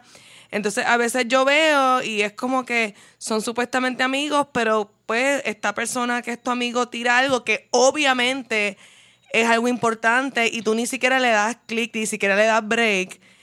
Pero entonces, qué sé yo, ese mismo pana pone algo bien pendejo y entonces le das like a eso. Es como que contra, apoya a la gente en, sus cosas. Eh, eso yo siempre trato lo más posible. Todo lo que yo veo de otros que es para al, siempre le doy share, siempre le doy RT, siempre hago ese esfuerzo. Eh, por quizás una o dos personas, a lo mejor una persona que no sabía que iba a ser el viernes dijo, oh, espérate, Luxana tiene un show, mira, esta chamaca va a cantar o hay un show de comedia, pues mira, por lo menos dice que uno, aunque sea. Pero si todo el mundo piensa igual, pues a lo mejor logramos que 5 o 10 que no iban a ir, pues vayan. Entonces, ese es el tipo de cosas que podemos hacer para apoyar. Algo tan sencillo como eso, mano. Sí, pero para pa, pa, pa darte una notita como que, ¿verdad? Sé que fui como que media downer, pero por lo menos, ¿verdad? Tú- por ejemplo, tú, tú, tú eres una persona que, que actually, eh, también cuando hablaste, pues sí, yo estoy como que bien pompía porque, por ejemplo, tú hablaste de que tus podcasts sí son un foro para dar voz pues, a lo que no es tan... eh, Mainstream, sí. mainstream, obvio y, y, y que, ¿sabes? Oh, que, que no, no molesta a nadie, doesn't rattle any heads porque, ah, no, no quiero shake things up. Tú como que que se joda, vamos a shake it up, vamos a, a traer este punto de vista, eh, aunque sea un poquito inusual, porque, ¿verdad? Como la gente es tan, tan Changa, eh, changa. narrow-minded. este, pero, pero sí, como que me, ¿verdad? Me, me gustó mucho. Obviamente yo te conozco, como dije, así que yo sé what you're about, pero me gustó mucho escucharte decir que esa era tu intención con, con lo que estás haciendo. Es como que, yay, gente que está como que, ¿verdad? A- a- tratando de ayudar las cosas. Pero, ajá, para que todo el mundo sepa, eh, sí hay un, una, una organización que se llama Prima, que es de músicos y son unos, lo empezó, creo que se llaman Buscabulla, que están en Nueva York y pues son una banda, han sido bastante exitosas, entonces empezaron esta organización, lo digo porque yo fui a la primera reunión a Teatro Breve y estaban hablando de qué podemos, son músicos, pero de la estaban hablando en general qué podemos hacer para ayudar a los artistas locales. Y una persona trajo y pues se estaba dialogando y yo sé que se está expandiendo, yo no sé cuán real ni qué tipo de influencia pues lleve, pero estaban discutiendo de, mira, hay que cambiar las leyes para que los artistas puedan, para empezar, presentarse. o sea, eh, algo tan sencillo como eso, ¿sabes? Porque todo el mundo, todo el mundo ahí estaba diciendo, mira, yo no gano dinero para vivir, punto. ¿Sabes? Yo me fajo, me fajo, me fajo, pero esto tiene que ser por el lado, porque yo tengo que tener un trabajo porque no hay manera De de, subsistir de ganar ello, el sí. dinero. Y pues sí, sabes que sí hay gente que está empezando a moverse en esa dirección. Que Lo de la creo ley que, es que vale la pena que todo el mundo Y es bueno saberlo, sí. Y busquen información acerca de ello y si ven algo que pueden apoyar, pues eh, darle para adelante. Mira, lo curioso de esto es eh, que ya eh, eh, ya lo habíamos hecho. Eh, y cuando yo estaba en la universidad, para el 1900, y entonces, eh, cuando yo estaba en la universidad, era, era normal. Tú, y- fin de semana, ¿qué vamos a hacer? Hacho, en tal, tal, vamos para tal sitio porque va a estar Manjar de los Dioses, o digo, Jardín de los Dioses, o, o Manjar del... Sí, es, Manjar de los Dioses. Manjar de los Dioses, ¿verdad? O qué sé yo, que de Jardín, o La Algarete. eh, la Mancha de Jardín. Mancha de Jardín, gracias, o Algarete, o Escapulario, bandas que no se escuchaban en la radio. Yo adoro gen- bandas que no se escuchaban en la radio, pero la gente conocía y la gente los iba a apoyar, ¿entiendes? So, tenemos que recuperar eso, donde decimos crear, volver a crear esa cultura del indie que tuvimos en un momento dado en los 90, que por alguna razón Sí, la perdimos, el reggaetón. Eh, y entonces, volver a recuperar eso que lo perdimos, lo dejamos caer como sociedad, como cultura popular, lo- se le cayó. Y entonces tenemos que volver a recuperar eso de que decirle que ¿qué vamos a hacer el sábado. Pues mira, Pues el vamos. sábado va a haber, van a haber dos cantantes allí, fulana y fulana, Hacho, cantan bien cabrón, vamos para allá. Por el simple hecho de que son indie, ¿entiendes? No porque salieron en la radio, no porque vendieron, tienen 60 mil followers o porque tienen canal de YouTube, pero es porque me dijeron que esta persona canta bien cabrón y tengo curiosidad de verlo por mí mismo, de escucharlo por mí mismo. de esa época en particular, por ejemplo, eh, un sitio que permitía eso y como tenía todo ready por ley, no había que hacer mucho revolú, era Jarros Café.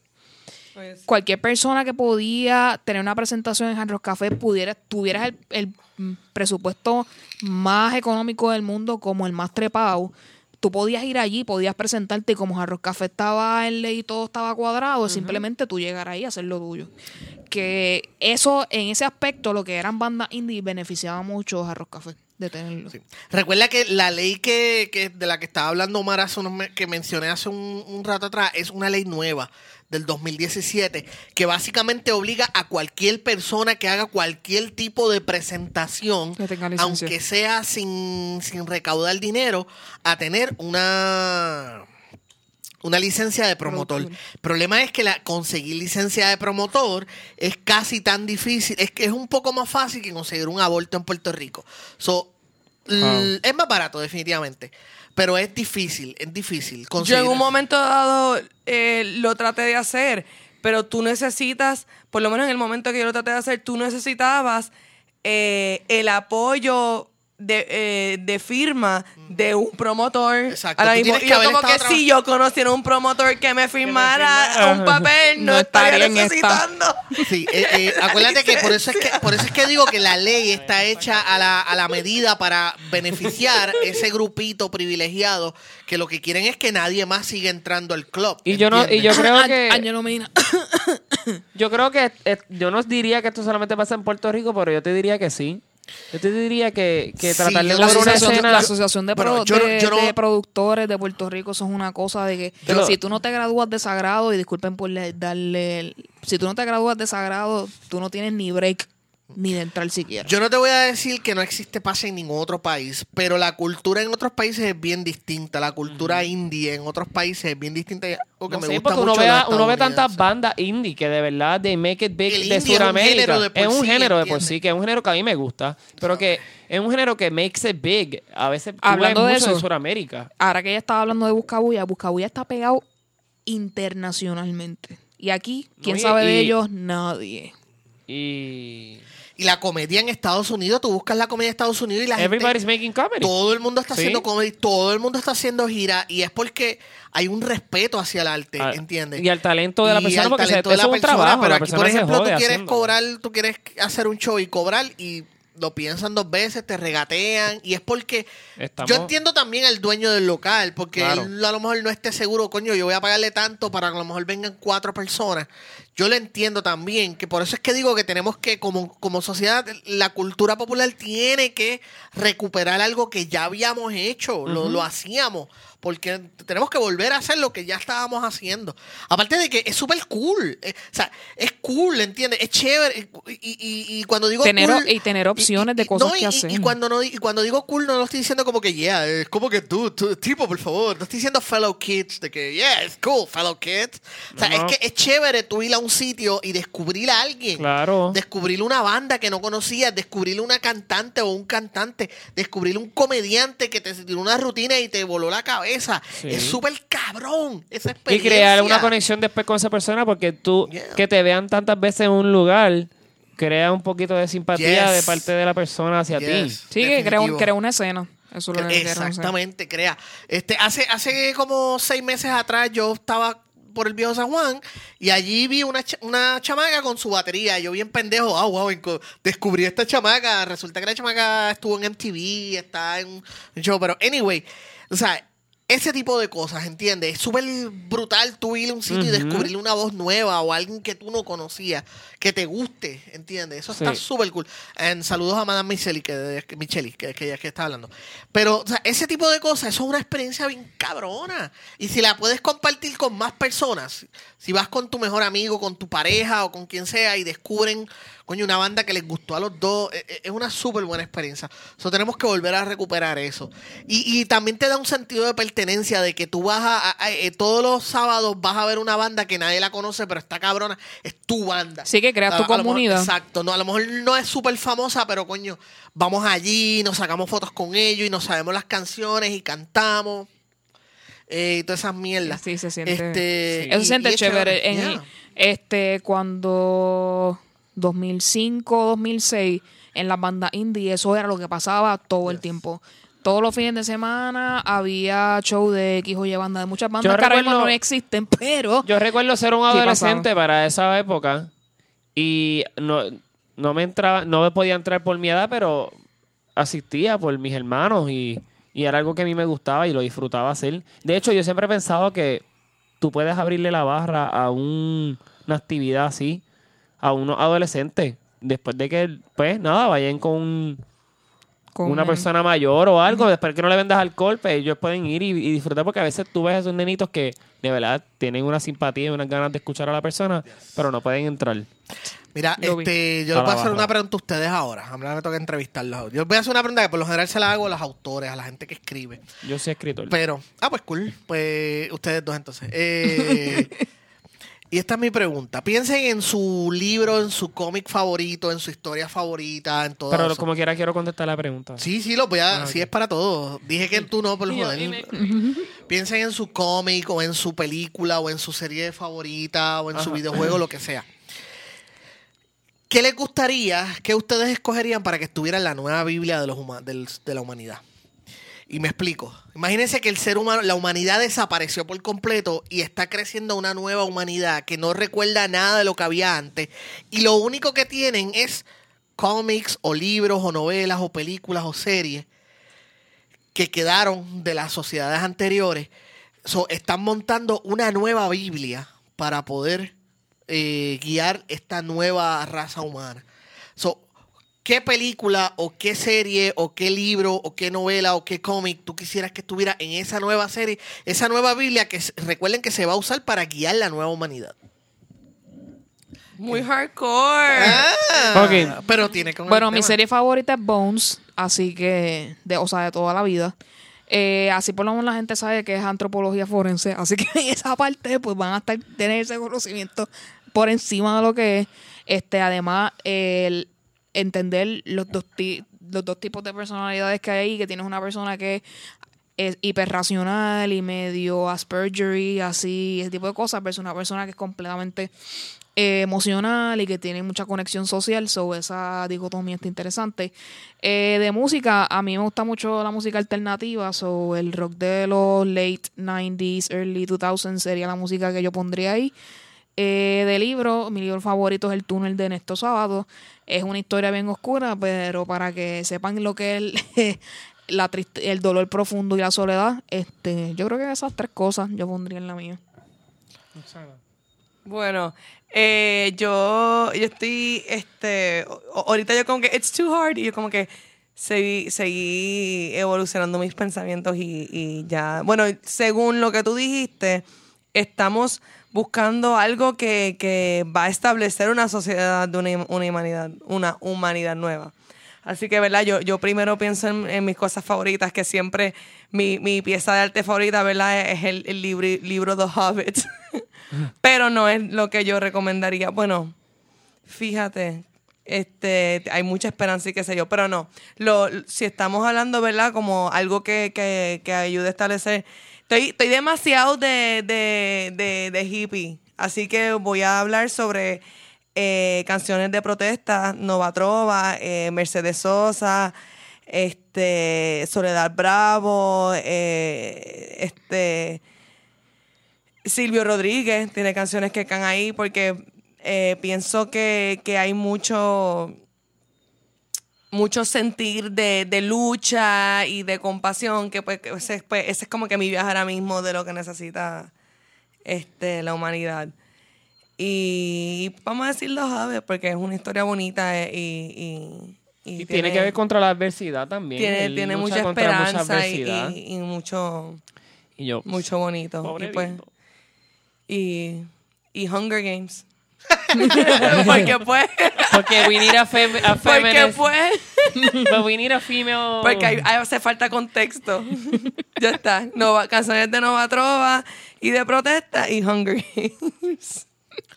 Pues voy a pensar esto un minuto porque, ok, de cómics voy a utilizar este el personaje de ay, me pica, de Loki.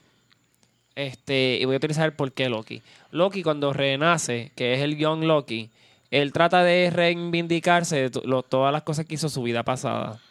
Y pues me iría con ese tipo de persona porque es una persona que ya vivió y pues le está dando quizá un poquito de conocimiento a las personas que van a vivir en el ahora. Y déjame ver. Este continuó con cómics y ahora mismo salió el X-Men X-Men Red, creo que X-Men Red, que es con Jean Grey y Jean Grey renació de nuevo y salió y ella está haciendo eso mismo. Ella está trayendo un poco de lo viejo para el nuevo porque ella estuvo dormida y estuvo muerta tanto tiempo que cuando regresó ahora nada era aceptado y todo era un problema. Así que ella está tratando de que se lleve a cabo una unión social. Y yo pienso que la unión social va a ser una de las cosas que va a hacer que se forme un nuevo mundo. Así que esas dos personas en cuestión de cómics, este, y porque pues, hombre y mujer, eh, en cuestión de literatura, me gusta mucho este. Déjame si me voy con la fantasía. Leí recientemente un libro que se llama este, Voice of Fire and Ash. Ese libro lo leí en María, pero lo había comprado mucho tiempo atrás y fue porque me llamó la atención la, la, la carátula. Se trata de estos hermanos de una tribu que cuando nacen los tiran por un hoyo, un pit. Y entonces cuando los tiran en ese pit, ellos se crían entre sí, son solamente hombres.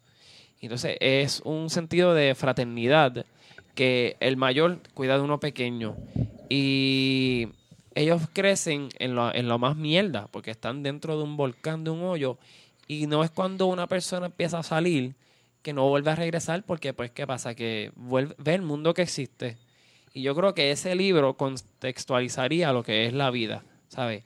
Em- Estás aquí de la nada, no sabes qué pasó, pero eh, coge elementos si te puedes atrever a salir de tu zona de comodidad o si te atreves a ver algo. Y así que en eso en libro y en música, este, déjalo que viaje. Me gusta mucho recientemente pues, Ile, la hermana de Residente, ella es mi cantante favorita mujer. Y la lírica de ella creo que despierta a todo tipo de personas a tener como que nostalgia. Nostalgia de viejos amores o de derrota o de tú ser un nuevo ser. Así que yo creo que de eso se trataría. Yo creo que yo soy ese tipo de persona. Y me gusta mucho lo... Cada día para mí es un renacer. Cada día es una nueva oportunidad para hacer algo nuevo. Así que ese sería el, el, el flow que le pondría. Esto me gusta. Muy buenas contestaciones.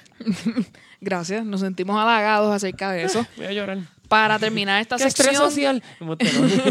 Este, tenemos que hablar de Movie Network porque ahora estás colaborando en cuanto a dando tu opinión o críticas acerca de películas. Quiero saber, eh, saludos a Orlando y toda la gente de allá, este, de Movie Network. Eh, ¿Tú eres crítico de cine, sí o no? Sí, sí, sí. Cualquier persona puede ser crítico de cine, que sea bueno o que sea malo es otra cosa. Eh, cualquier persona puede ser cantante, yo puedo sentarme y cantar, lo único que voy a hacer un, obviamente, nadie me va a escuchar, me van a matar, tú sabes. Eh, ¿Cómo llegas ahí? ¿Qué te lleva? de nuevo, porque yo nunca fui muy social desde niño. Desde niño nunca he sido una persona muy social. Yo prefería quedarme en casa viendo películas, viendo Karate Kid por la vigésima vez, viendo Star Wars por vez número 500, todas esas cosas. Así que me gusta escribir de lo... Me, yo escribo, me gusta escribir de lo que me gusta. ¿Entiendes? Escribo de películas porque me gusta escribir, me gusta hablar de películas, me gusta hablar de noticias, me gusta hablar de las cosas que me gustan. La crítica de cine, y esto es una parte muy importante porque lamentablemente a través de la digitalización, una vez más el Internet ha cambiado la industria por completo. La crítica es otra industria que se ha, visto cambiada para bien o para mal por, por el Internet. La crítica de cine en su, en su en su propósito no es decirte a ti que si tú debes o no ver una película. Nunca. Un buen crítico nunca te va a decir a ti, ve a ver esta película o no veas. Ese no es el trabajo del crítico. Es en el análisis y eh, la distinción. Eh, una de las razones por las cuales a mí me gusta hablar de cine es porque yo trato de hacer por otras personas lo que los críticos hicieron por mí. A través de la crítica yo aprendí a apreciar lo que es una buena actuación de una actuación adecuada, lo que es la dirección excelente, a distinguir la dirección del estilo de, por ejemplo, David Lynch como creativo versus eh, David Fincher, que son dos excelentes creativos, pero con dos estilos distintos. So, la crítica me enseñó a mí a apreciar esas diferencias y apreciar a cada cual por lo que sea. La crítica me enseñó a apreciar lo que es una banda sonora, la importancia de una banda sonora en una escena específica, la importancia de un soundtrack, la importancia de un tiro de cámara bien hecho. ¿Entiendes? Y ahora cuando yo veo el cine, yo aprecio más esas cosas que antes. Antes yo no me daba cuenta. So, cuando yo escribo crítica, yo trato de traducir, yo trato de que, que lo que otros, hacer lo que otros hicieron por mí. Pero jamás te voy a decir, si a mí no me gusta una película, yo voy a escribir por qué no me gustó. Pero jamás te voy a decir, Eu o Lux o Alegrito Onyx no la vayan a ver porque a mí no me gustó. Eso sería un acto de arrogancia absoluta. Eh, y un fracaso como persona y como crítico. Si a mí me gusta una película, te la puedo recomendar. Pues mira, vete a verla porque a mí me gustó y yo quiero que tú disfrutes. Yo disfruté viendo esa película y yo quiero que otros disfruten. No quiere decir que les va a gustar, no hay ninguna garantía, ningún crítico te puede garantizar a ti que una, algo te va a gustar. Eso ese, porque ese no es el trabajo de la crítica del cine, es el análisis, la distinción, eh, la apreciación de lo que es eh, e- ese arte. ¿Entiendes? So, esa, esa es la, la, la de esto. Ahora, lamentablemente, con el internet, donde todo se ha vuelto cinco estrellas, el, el problema con el problema Rotten Tomatoes vino a cagar la crítica. Rotten Tomatoes es lo peor que le ha pasado a la crítica y lamentablemente es una de esas cosas que aunque la detesto, tengo que participar de ella porque si no me quedo afuera.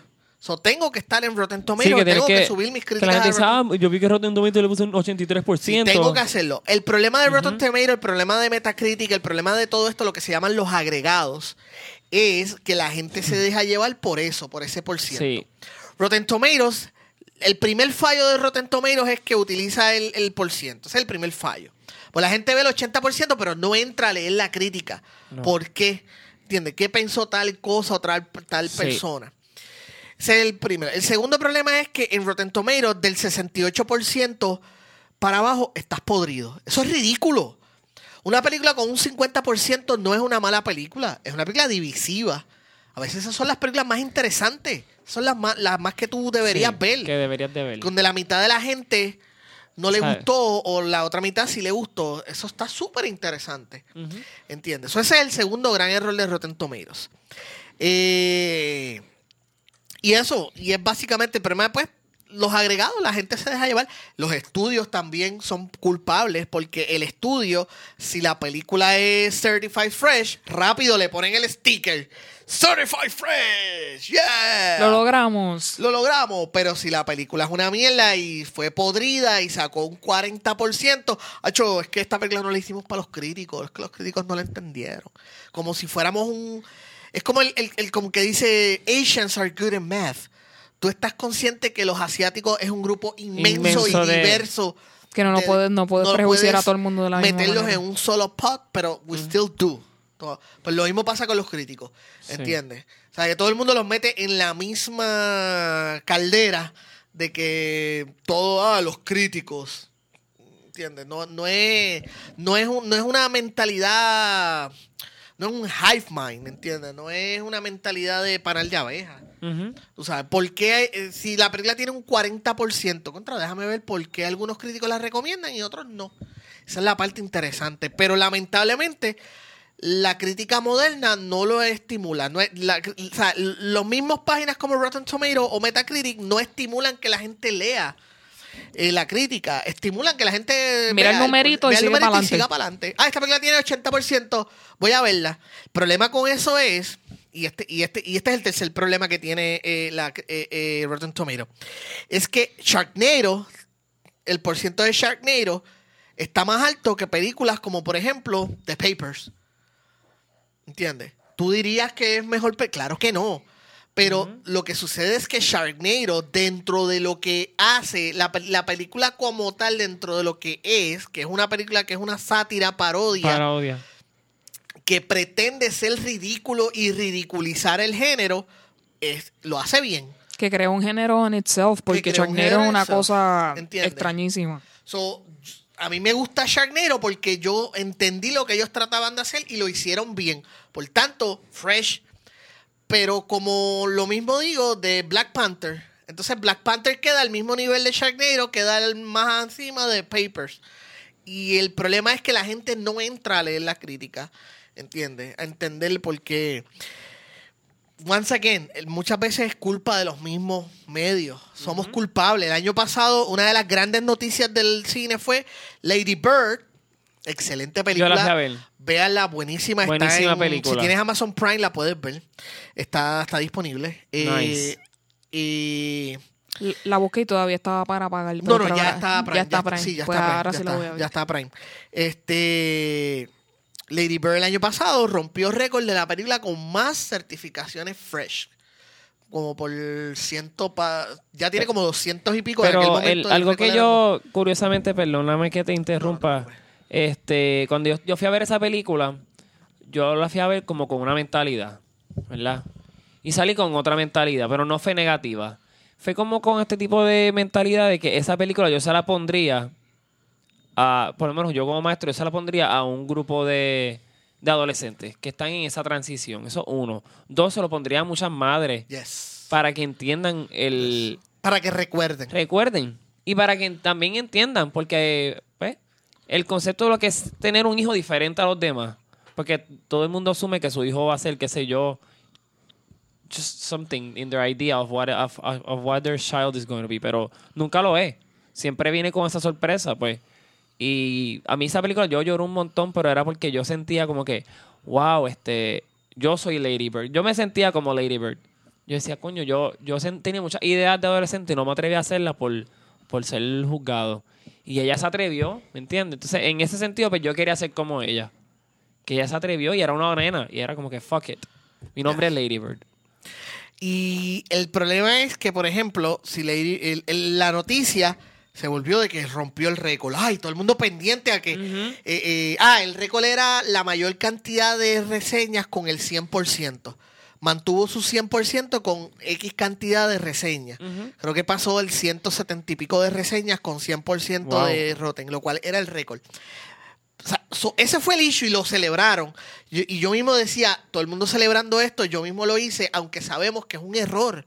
Porque no es cuestión de ver el jodio número. Entra a leer las jodias reseñas. Exacto. Eh, entiende por qué a algunas personas les gusta y por qué a algunas personas no les gusta. problema pasa cuando llegan películas de cultura popular como pasó con Batman v Superman. A mí no me gustó Batman v Superman. En aquel momento yo no estaba en Rotten Tomatoes, o afortunadamente no tuve que bregar con ese con ese chamusquero que se formó Sí, ahí. pero sí. Pero a mí no me gustó. A mí no me gustó Batman v Superman. Y el, el issue era porque estaba en aquel momento que era como cuarenta y pico, treinta y pico por ciento. Oh, de que Marvel versus DC. O sea, tú entraste a leer las reseñas, entraste a leer por qué hay gente que no le gustó. Sí. ¿Entiendes? So, nada, anyway, me estoy repitiendo y, y ese, es el, ese es el problema. Pero entendemos. So, volviendo a tu pregunta original, sí me considero crítico a nivel amateur. No me considero a nivel contra de Juan Manuel Fernández París, que lleva años escribiendo crítica de cine y tiene estudios y literalmente es maestro de cine.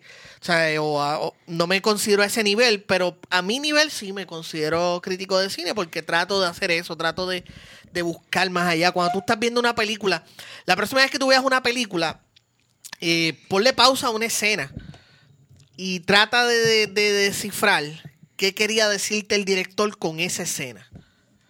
¿Entiendes? O sea, eh, eh, e- eso, y, y de ahí entonces empieza a extrapolar. Eh, los otros días estaba viendo The Handmaid's Tale.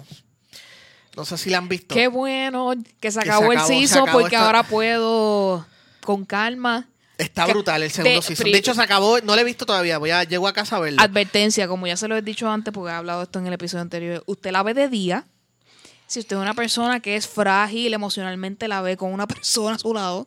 Y si usted tiene eh, problemas eh, emocionales como yo y usa, gallo, usa, moto usa antidepresante. tenga su medicamento al lado suyo. Sí. Fúmese un moto. Si usted le mete a- al pasto, te cato de mierda. Eh, fúmate uno. eh, ten ready uno ready.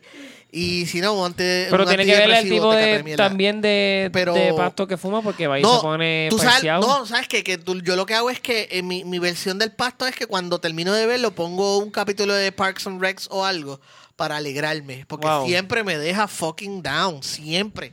Pero, eh, me, lo, han- Entonces- me lo han recomendado bastante. No tengo la no tengo Hulu accesible. Y es una serie que cuando tenga Hulu es la primera que voy a ver. Yes. Pero, este. Me estaban comentando hoy me- mismo, me decían como que. Dianche, vela, pero vas a estar bien triggered. Vas a querer como que. En- encer- So- encerrarte en un bollito en tu cama. So, yo creo que esa serie la voy a ver con mi papá. Anyway, rápidamente, volviendo a lo que quería decir, es que Papi, eh, hay como, hubo un episodio, creo que como tres episodios atrás, donde de momento la escena cambia a una escena entre Serena Joy y el comandante. Y por favor, no Y- me spoilees No, nada no, no, tranquila, es una escena nada. entre ellos dos. Y de momento yo me doy cuenta de algo que posiblemente hace 5 o 6 años atrás no me hubiera dado cuenta. Y le puse pausa. Y le dije a mi esposa, chequeate esta escena, qué bien montada está. La composición de la escena, porque ellos estaban hablando y estaban en conflicto uno con el otro. Y la escena completa denotaba el conflicto. Por ejemplo, la composición, una de las primeras cosas que te enseñan es que tú nunca puedes tener mucho espacio vacío en el medio de una escena. Y esa peli y esa escena en específico tenía a Serena en un, en un lado y al comandante en otro y mucho espacio vacío en el medio. Pero cuando tú te das cuenta, el espacio realmente no estaba vacío. Lo que pasa es que el filtro que, que pusieron, el ángulo de la cámara, te hacía enfocar que si tú te enfocabas en el medio te dabas cuenta lo que había atrás eran flores muertas y la ventana sucia y, en mu- y mugre y, y- Sí, que y simbolismo. So, la escena te está diciendo que la relación de ellos, aparte del diálogo y el trabajo del actor, la escena es parte de la historia. Porque te está dejando saber a ti que ellos están en conflicto, que la relación de ellos está más, más apartada que nunca y está podrida. La relación de ellos está muerta. Con eso, así de fácil. Eso yo hace quizás 5 o 6 años no me hubiera dado cuenta. Y ahora lo aprecio. Ese tipo de cosas lo Qué aprecio. nice. Y por ejemplo, el ángulo de la cámara, el que estaba che- cuando ellos estaban hablándose, la cámara estaba como que temblando. O sea, ese tipo de cosas que tú aprendes. So, cuando yo escribo una crítica, yo quiero, yo trato de que transmitirle eso como me enseñaron a mí a A mí me gusta mucho ese tipo de grabación que es como tipo, vamos a ponerle como widescreen. Que como que tú estás viendo muchas cosas, pero no estás solamente viendo a las dos personas que están hablando. A mí me gusta eso, que tú puedes ver como que, qué sé yo, una, una casita allá a lo lejos. Alguien que hace eso mucho, yo diría que es el maestro, y bueno, que lo hacía, era Akira Kurosawa. Ok. Eh, Akira Kurosawa usaba mucho el background para denotar, usaba, usaba mucho los background, el trasfondo, para denotar el feeling de la escena. ¿Entiendes? Si el, si el personaje estaba molesto, tú veías violencia en la parte de atrás. I like O sea, e- ese tipo de cosas lo utilizaba mucho. Hay una página, se la voy a recomendar. Hay una página que se llama One Frame a Painting. Tiene, ya, ya lleva como 16 videos. Se las recomiendo, One Frame a Painting. Son videos cortos. Yo creo que el más largo dura como 11 minutos.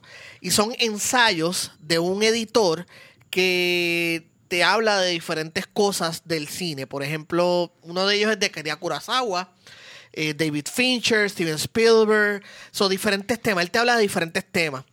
Este, so, eso, ese tipo de cosas. So, si te gusta el cine, lee la crítica, pero no la leas porque, porque quieres que el crítico te, Te convenza de...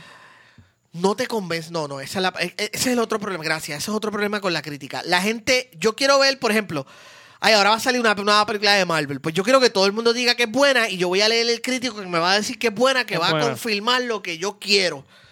¿Entiendes? Y en eso también se ha vuelto, eso también lo ha causado el, el, eh, el internet. Y hay gente, lamentablemente, muchos críticos que lamentablemente le juega eso. De que, hecho, la película está bien buena y, y- y se pierde.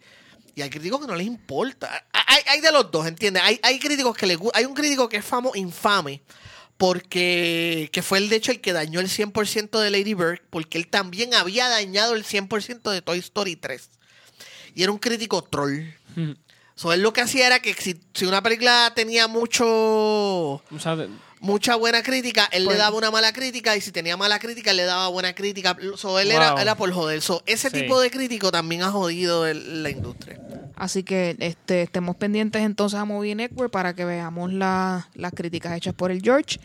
Eh, te agradecemos mucho que hayas compartido toda esta información con nosotros.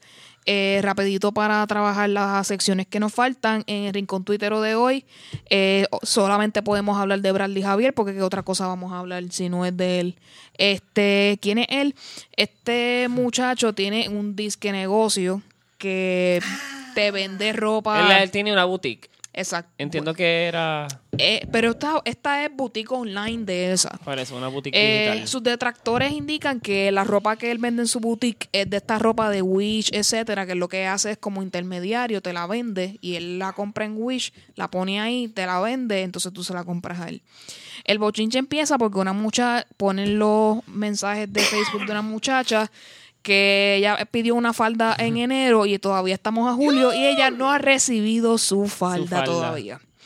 Entonces, eh, muchos tuiteros y tuiteras han estado comentando de que esto es un- una práctica que él lleva haciendo por mucho tiempo y mostrando evidencias de otra gente que ha sufrido lo mismo por Sí. 20 ocasiones. Entonces, a él se le ocurre la maravillosa idea de como que crear esta, como si fuera... eh, Él como, hizo una disculpa. Ajá, como si un relacionista público lo hubiera puesto como que... Bueno, él hizo una disculpa. Ajá, una redacción y quiero buscar aquí, déjame buscar Pero aquí. de ahí nacieron unos tweets. Sí. Este, porque la, la, sí porque él consiguió un relacionista pública pero después él vino a meter las patas a hablar él mismo sí. Este, él da 20 mil excusas por las cuales las cosas no están pasando. Primero, este, que se mudaron de fábrica los distribuidores de él, eso atrasa. En, en abril se muda para California. Sí. Después, eh, mm, recibiendo una mercancía. Entonces, mucha gente eh, criticando porque él dice, yo, Bradley. Santiago, personalmente me disculpo. Es como que eh, la cagué, estoy haciendo un papelón, pero Sí. yo tengo que seguir hablando de mí. Y después hubo el caso en el que él sacó un video, o no sé si es viejo o nuevo, en el cual él está diciendo que él ha hecho 10 millones de dólares, 10 billones. Ajá. Él, ha dicho que entonces han salido las fotos de él que él fue cajero en McDonald's o sigue siendo cajero en McDonald's, no sabemos porque no vivimos su vida. Entonces, pues todo el mundo haciendo los chistes y los memes de que este algo llega más rápido que una Sí, falda y que como salió traía. entonces lo de los Puerto Rican Proverbs, que no sé si los han visto, Sí, de- que de- es, es las frases en frases de canciones o cosas de nosotros. al inglés, exacto. Pues decía como que I made I made 10 billion dollars. Puerto Rican proverb. Y, sí, así que la historia de Bradley continúa.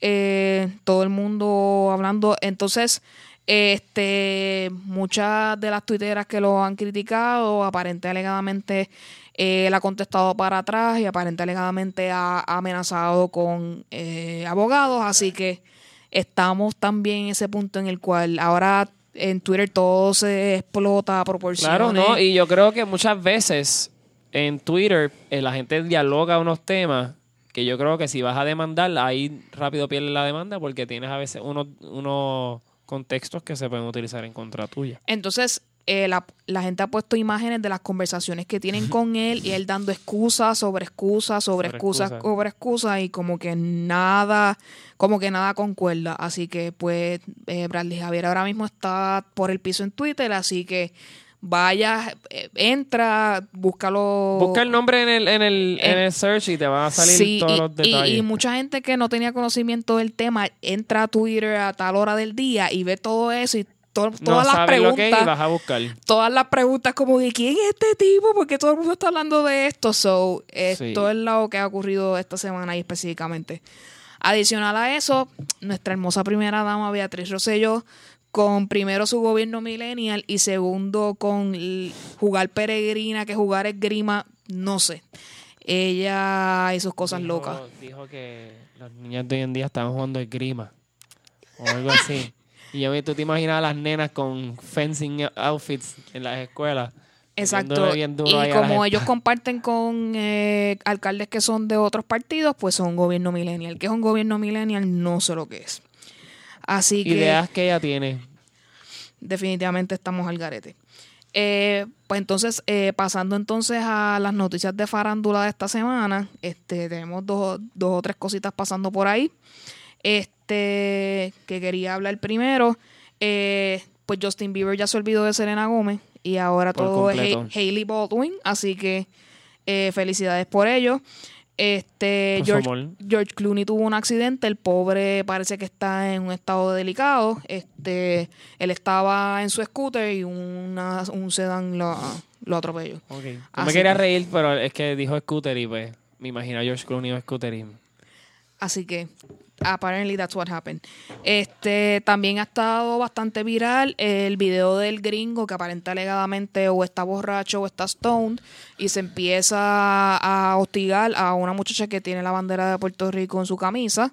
Este, y el- hay un policía que aparece dentro del video que no hace nada por eh, a- apaciguar la situación y por tanto él fue suspendido, él está en desduri ahora mismo y está en una- eh, bajo investigación, así que por lo menos estamos que Al tipo supuestamente lo arrestaron.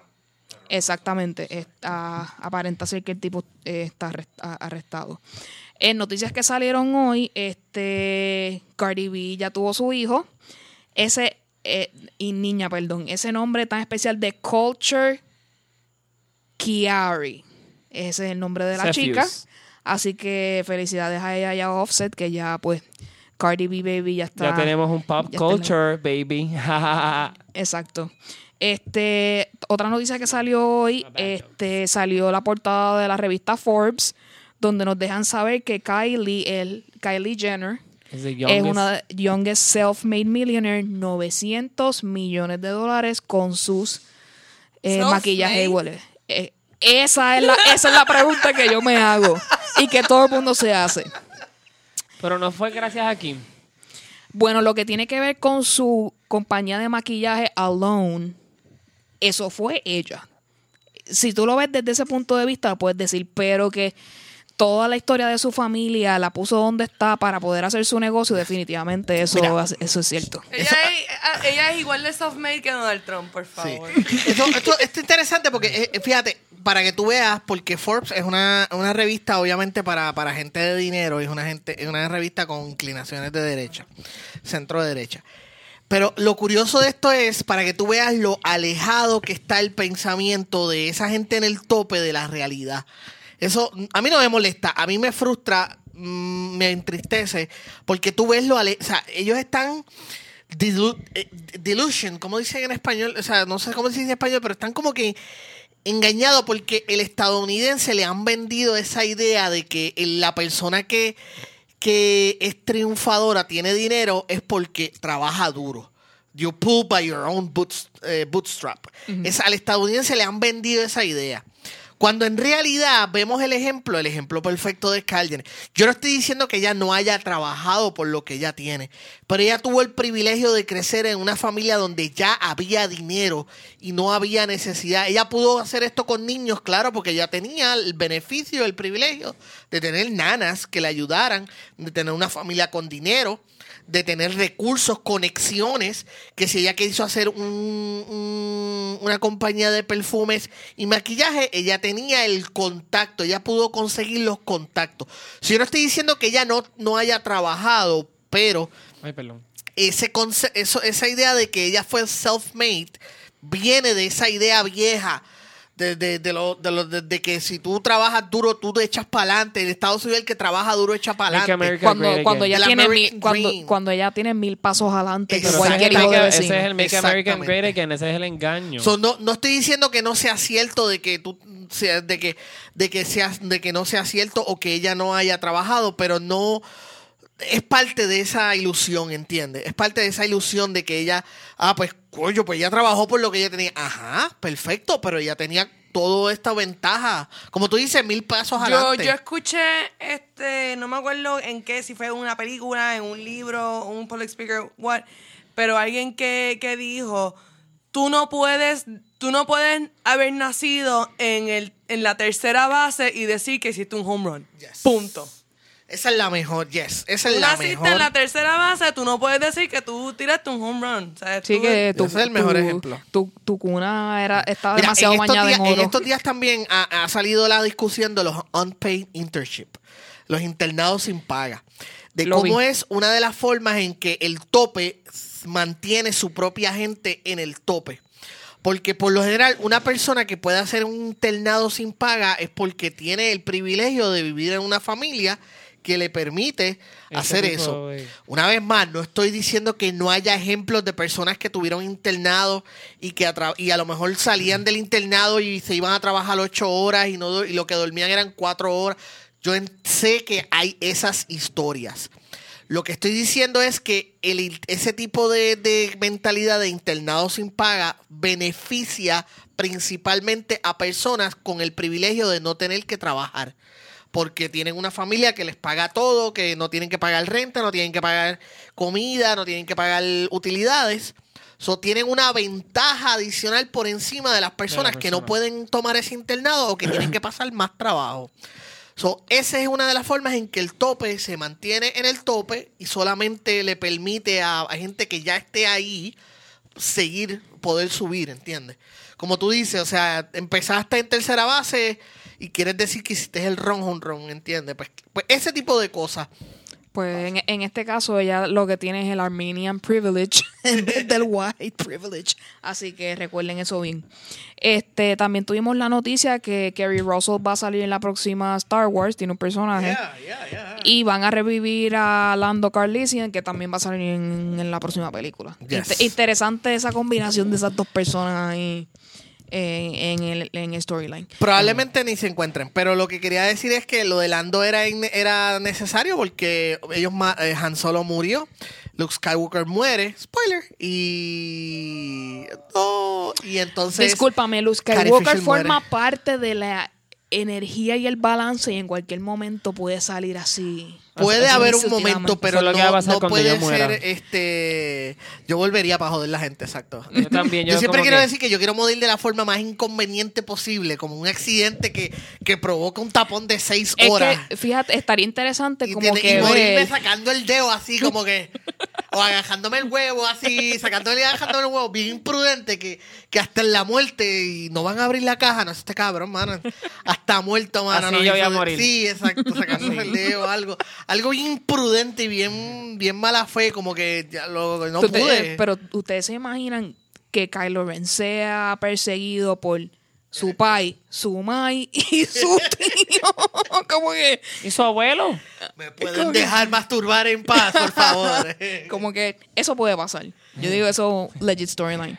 Este, Fear is the path to the dark side. Este, que- también esta semana eh, bautizaron al nuevo bebé de la realeza inglesa. Este, ya Louis está debidamente bautizado en la iglesia anglicana, así que no, no va para el infierno. Y Tampoco. eh, para finalizar, eh, es- eh, creo que en el día de hoy salió, o estos días salió, que Bad Bunny, Ñejo y PJ Sinzuela van a tener una canción y sale un video. Está todo el mundo locamente esperando saber what's going on with that. Así Mira, que- algo rápido que quiero decir. En Estados Muy Unidos, eh, en Estados Unidos, el término de American Princess se refiere, lo usan para referirse a las nenas jóvenes. Esto yo lo puse en mi Facebook. so, se, se refiere, el American Princess le dicen a las mujeres jóvenes eh, blancas de alta sociedad que viven del dinero de los papás. Paris Hilton, Nicole Richie Yes. y todas esas Yo, otras cosas. yo soy So, me gusta Princess. mucho pensar, me gusta mucho, me da un placer saber que la verdadera princesa americana es una mujer negra que trabajaba hasta que se casó. Eso me da mucho placer Yo- pensarlo, ¿entiendes? De que, que hayan usado ese término para hablar de este tipo de mujer y la actual American Princess. Fuck you, ¿entiendes? Una mujer, una mujer que trabajó, que se casó, que corrió de capota y cuando se cansó decidió casarse. Oh, guess what? I'm a princess bitch. There you go.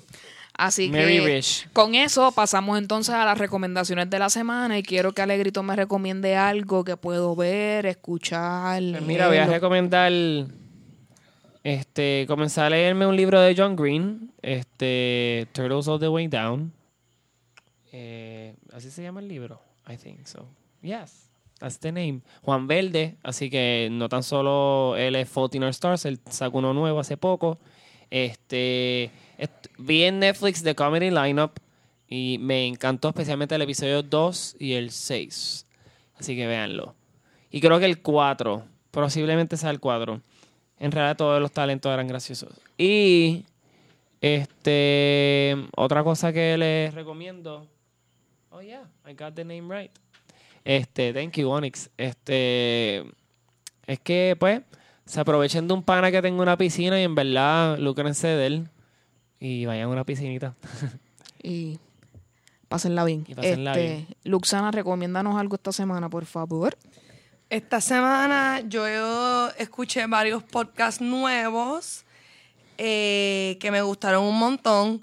No, este es nuevo para mí, porque de verdad que es viejísimo, pero les quiero recomendar primero el podcast de Anna Ferris que se llama Unqualified. Está súper cool. She's Este- unqualified. Y los otros dos que son más nuevos, primero eh, el de Amy Schumer de Spotify, que va por el tercer episodio, Three Girls, One Kid. Déjame decirte que, que creo que ella a lo mejor debe de quedarse con los podcasts porque fue, es bastante más efectivo que su último stand-up. Que, que no estuvo tan no estuvo tan amazing. Y el tercer podcast que también es nuevo, que para que lo busquen, que Mamey Podcast. Yay, nuestro sonidista Onyx comenzó Este. su podcast Ajá. acerca de, eh, de la educación. Va a estar entrevistando maestros de distintas áreas. Así que eh, busquen por ahí que mami podcast. Eh, ¿Qué les recomiendo? Primero quiero empezar con que dejé mis sentimientos claros a Hulu. Le dije que me rompieron el corazón porque me quitaron mi season de Property Brothers, de la regular y la de Buying and Selling, me los quitaron y ellos me contestaron pues de que los episodios expiran. Ajá, I know this. Así que ya este ranteo pasó, podemos continuar. Podcast que estoy escuchando esta semana es, es el Stuff You Should Know de How Stuff Works. Si tú quieres una descripción en 40 minutos de cómo funciona algo o qué significa algo, lo puedes escuchar y rapidito se te van a quitar todas las dudas. Son bien objetivos y te dan cosas para leer que puedes ampliar mucho más la información. También estoy escuchando Ask a Manager para personas como yo que trabajamos en un ambiente de oficina. Hay situaciones entre con los jefes o con los compañeros de trabajo que quizás son un poco difíciles de manejar y en Ask a Manager te dan eh, muchos tips de cómo manejarlo. Qué cool. Este está interesante. En Netflix está Liquid Science, que es una serie donde participa G, GC GCA, que es uno de los miembros de Guten Clan. Él, este, él encontró de que él necesitaba saber cómo mejorar el mundo como está ahora. So, esta serie te presenta todas esas cosas, todos esos avances tecnológicos, todas esas cosas que la gente está haciendo para mejorar el mundo. Así que es bien interesante. Y ya pues Luxana habló sobre Quemame, que era otra cosa que iba a hablar. Así que estoy viendo muchas cosas de... ya que me quitaron Property Brothers, estoy viendo House Doctor en Netflix. También estoy viendo cosas de Makeover, 100% Hotter, que es inglesa. Y voy a empezar Queer Eye en estos días. Así que... Yes, honey. Watch it. Bueno, George, recomiéndanos algo, por favor. Pues mire, ya les he recomendado, les estuve recomendando un par de cosas, lo de one- la- el, la- el de canal de. YouTube, One, Paint- One, Paint- One Frame a Painting, para los que les gusta el cine. También para los videojuegos hay un canal que me gusta mucho, pero este es más porque es nostálgico, que se llama es, eh, Nest Drunk. Es Nest Drunk, que es un tipo que lo que hace es que eh, hace unas reseñas bien rápidas de juegos viejos de Super Nintendo. Eh, y está bien chévere porque él lo hace bastante rápido, no es particularmente. Pero los hace bien rápido y, y el cantazo nostálgico de ver todos esos juegos viejos y muchos juegos que yo ni sabía que existían, so, eso me gustó. Eh, en Netflix realmente no estaba viendo, en estos días terminé de ver la segunda temporada de Jessica Jones, estuvo chévere, pero no es nada que, no es como que run, corran ahora a verla. Hoy se terminó la temporada, segunda temporada de Handsome Mail, que ya lo hablamos, así que también saben que tienen eso. Eh, ¿De dónde qué estaba haciendo? No estaba haciendo nada. En videojuegos, es que no estaba haciendo nada, lo que estaba es trabajando y, y- y escribiendo. Pero pueden ir a Movie Network PR para leer noticias de, de cine. Eh, pueden escuchar mis podcasts. En cuestión de podcast, se dañó el, el, el- el tuquito a Bluetooth que yo conectaba para poder escuchar los podcasts. Se me dañó. so- Tuqui- tuquito, palabra Sí, técnica. sí, exacto. Es, el coso, el de esto. El de esto del coso que yo usaba para conectar por Bluetooth mi celular al, al carro. Pues no se dañó y llevo tiempo sin poder escuchar eso, pero me gustó mucho el de, el de, me gusta mucho el de Unqualified de Anna Ferris. Eh, también pueden escuchar a Cucubano Podcast, que es un podcast de mi pana Manolo Mato, es un podcast de historias. Él básicamente lo que hace es hablar con gente.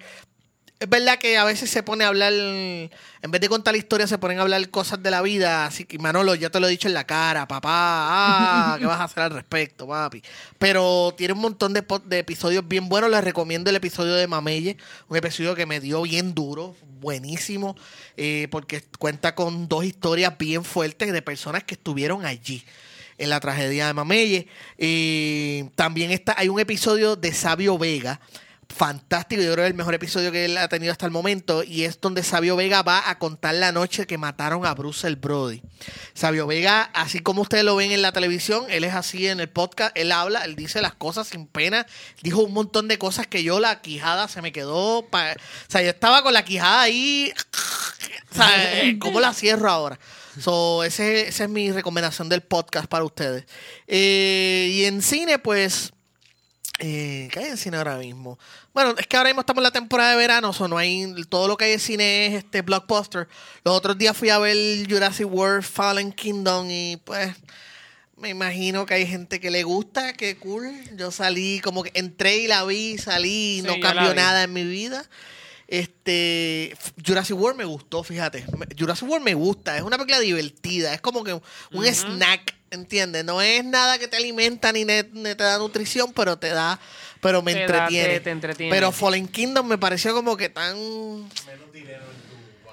Sí, sí, es como que diablo, yo gasté ocho pesos. No, gasté más porque tuve que llevar a mi esposa y, y, y alimentarla. Y quiero decirle al corillo que no, nos- no se nos ha olvidado Ant-Man and the Wasp. La vamos a ver y la vamos a comentar aquí próximamente en el podcast. No se preocupen que eso está. Yes. Eh, también está Sicario, que está regularcita. Eh, fui a ver Ocean's 8, que me gustó.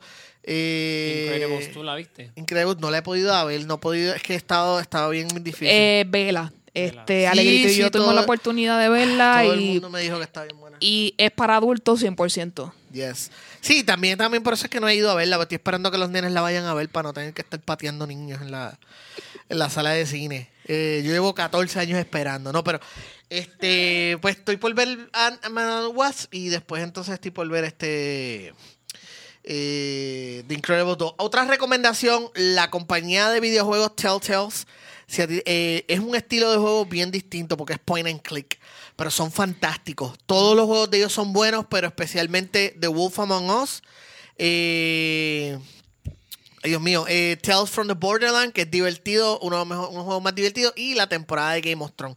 También tienen uno de Batman y uno de Guardians of the Galaxy que está buenísimo. Así que si están buscando algo distinto, no es hack and slash, no es acción, no es Call of Duty, y están buscando algo bien distinto, chequeen los juegos de. Telltale. Así que esas son mis recomendaciones, todas mis recomendaciones de esta visita.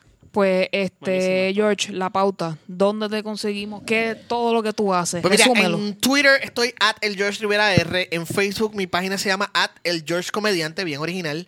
Eh, no estoy aceptando, si no te conozco, sorry, no, te- no voy a aceptar. Eh, eh, no te conozco, no te voy a aceptar en mi cuenta personal. So, vaya, dale like a la cuenta de Facebook at el George Comediante. En Twitter, sí, en Twitter me puedes seguir at el George Rivera R. Igual en Instagram, creo que estoy en Instagram. Igualmente, creo. Cre- eh, creo, ¿tú, ¿tú me diste follow ahora? Sí. ¿Tú eres, po- ¿tú eres poema? Ah, por poco te ignoro. Yo, yo no bien, no este te tipo. preocupes. Sí, yo no sé quién carajo es este tipo. Este, y entonces, a buscar aquí. En vivo, en vivo me iban a, a dar el un George, follow. sí, En vivo. sí. Te iba a bloquear y todo. Yo En vivo, quién en carajo vivo es me este iban a bloquear. bloqueado por el cara. El George Rivera Rubio en Twitter.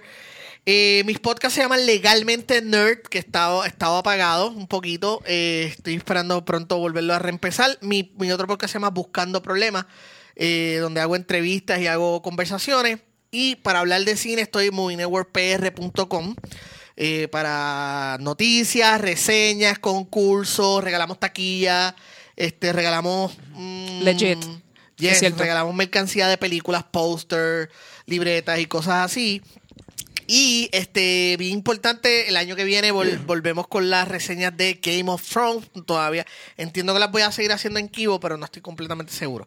Eh, Sí que tenemos que recordar que ya terminaron de grabar para siempre. El yes, final está Eso por nos lo dijeron. El, el viernes pasado fue el último día de grabación. Macy Williams, este, Macy Williams se se tomó una foto con unos tenis Yes, llenos de ensangrentado, sangre. Estaba todo el mundo histérico porque Lena Healy contestó Jazz Queen y empezó ahí la especulación.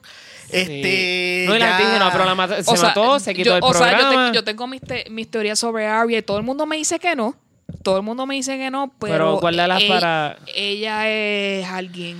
Yo, mi Guárdala para teoría, nuestro episodio de Game of eh, Thrones. Le voy a decir mi teoría. Mi teoría de lo que va a pasar es que nadie de los pers- ninguno de los personajes Esperados. va a quedar como el rey del trono porque el trono va a ser destruido. Los siete reinos van a quedar fracturados otra vez. Mi teoría es de que casi todo el mundo el- va a morir. The, win- the Eh, winter is gonna take it all. Sí, casi todo el mundo va a morir, el, el reino va a quedar fracturado, ya no va a haber eh, Iron Throne, va a quedar destruido, ya nos lo dijeron, ya está, la- eh, estos días yo estaba repasando las temporadas y vi la visión de Daenerys con el trono, el salón del trono destruido y yo digo, ese es el final. Aparte que yo leí los libros y en los libros las visiones son todavía mucho más, Me pica todo. eh, mucho más, más, noticia voy a llorar. más extensa y bajo lo que han dicho, bajo lo que se ha predicho hasta el momento es que nadie, no va a haber un rey, no va a haber un rey nuevo, no, o sea, eh, todo, todo el mundo va a morir, lo que van a quedar quizás es uno o dos personajes vivos. Va a ser un dragón. Un dragón se va a quedar sentado en el trono. Así. Who knows? Este, Alegrito, ¿dónde te conseguimos? Pues claramente me pueden conseguir en Instagram. No me bloqueen. este, poemas, E P-O-E-M-M-A-S. En Twitter, Alegrito PR. Y pues ahí a la orden para ustedes. Eh, Luxana, ¿dónde te conseguimos? Luxana Music en Instagram y Luxana en la página de Facebook. Eh, ¿Algún show o algo que tengas pautado próximamente que quieras adelantarle a nuestra gente? No hay fecha, pero por ahí viene ya el primer single que se va a llamar Amar en Secreto. Oh, Yes, encanta. así que vamos a estar Sobre- esperando que es eso sobre llegue. Luxana y yo. sobre Definitivamente. cuerdo. es sobre cuerdo, a la gente le gusta eso. Eh, de- siempre recuerden que nos pueden conseguir en nuestro email poprpodcast.gmail.com Este, estamos en Facebook, en Twitter y Instagram, ya ustedes lo saben. Este, donde nos pueden escuchar en todos los lados donde puedes conseguir podcast, incluyendo Spotify, que estamos haciendo enforcing de que escuchen por Spotify porque es bien fácil escucharlo de ahí Sí. y es bien fácil de conseguir. Así que si usted tiene alguna duda o pregunta de cómo conseguirnos por ahí, escríbanos rápido y con mucho gusto le vamos a ayudar. Además entiendo que nuestro Facebook ya eh, tenemos un, un comment donde, donde te explicamos o te ponemos el link de donde nos puedes conseguir. Y a mí me pueden conseguir tanto en Twitter e Instagram como en Snapchat en Advicios Vacíos. Eh, muchas gracias George por Gracias, George, acompañarnos en este definitivo. episodio. Gracias a ustedes Este- por invitarme. Este episodio estuvo súper chévere, así que esper- te esperamos de vuelta pronto. por supuesto. Así Que estuvo chévere. Que disfruten y nos vemos en el próximo episodio. Gracias. Yeah. Ay. Eo.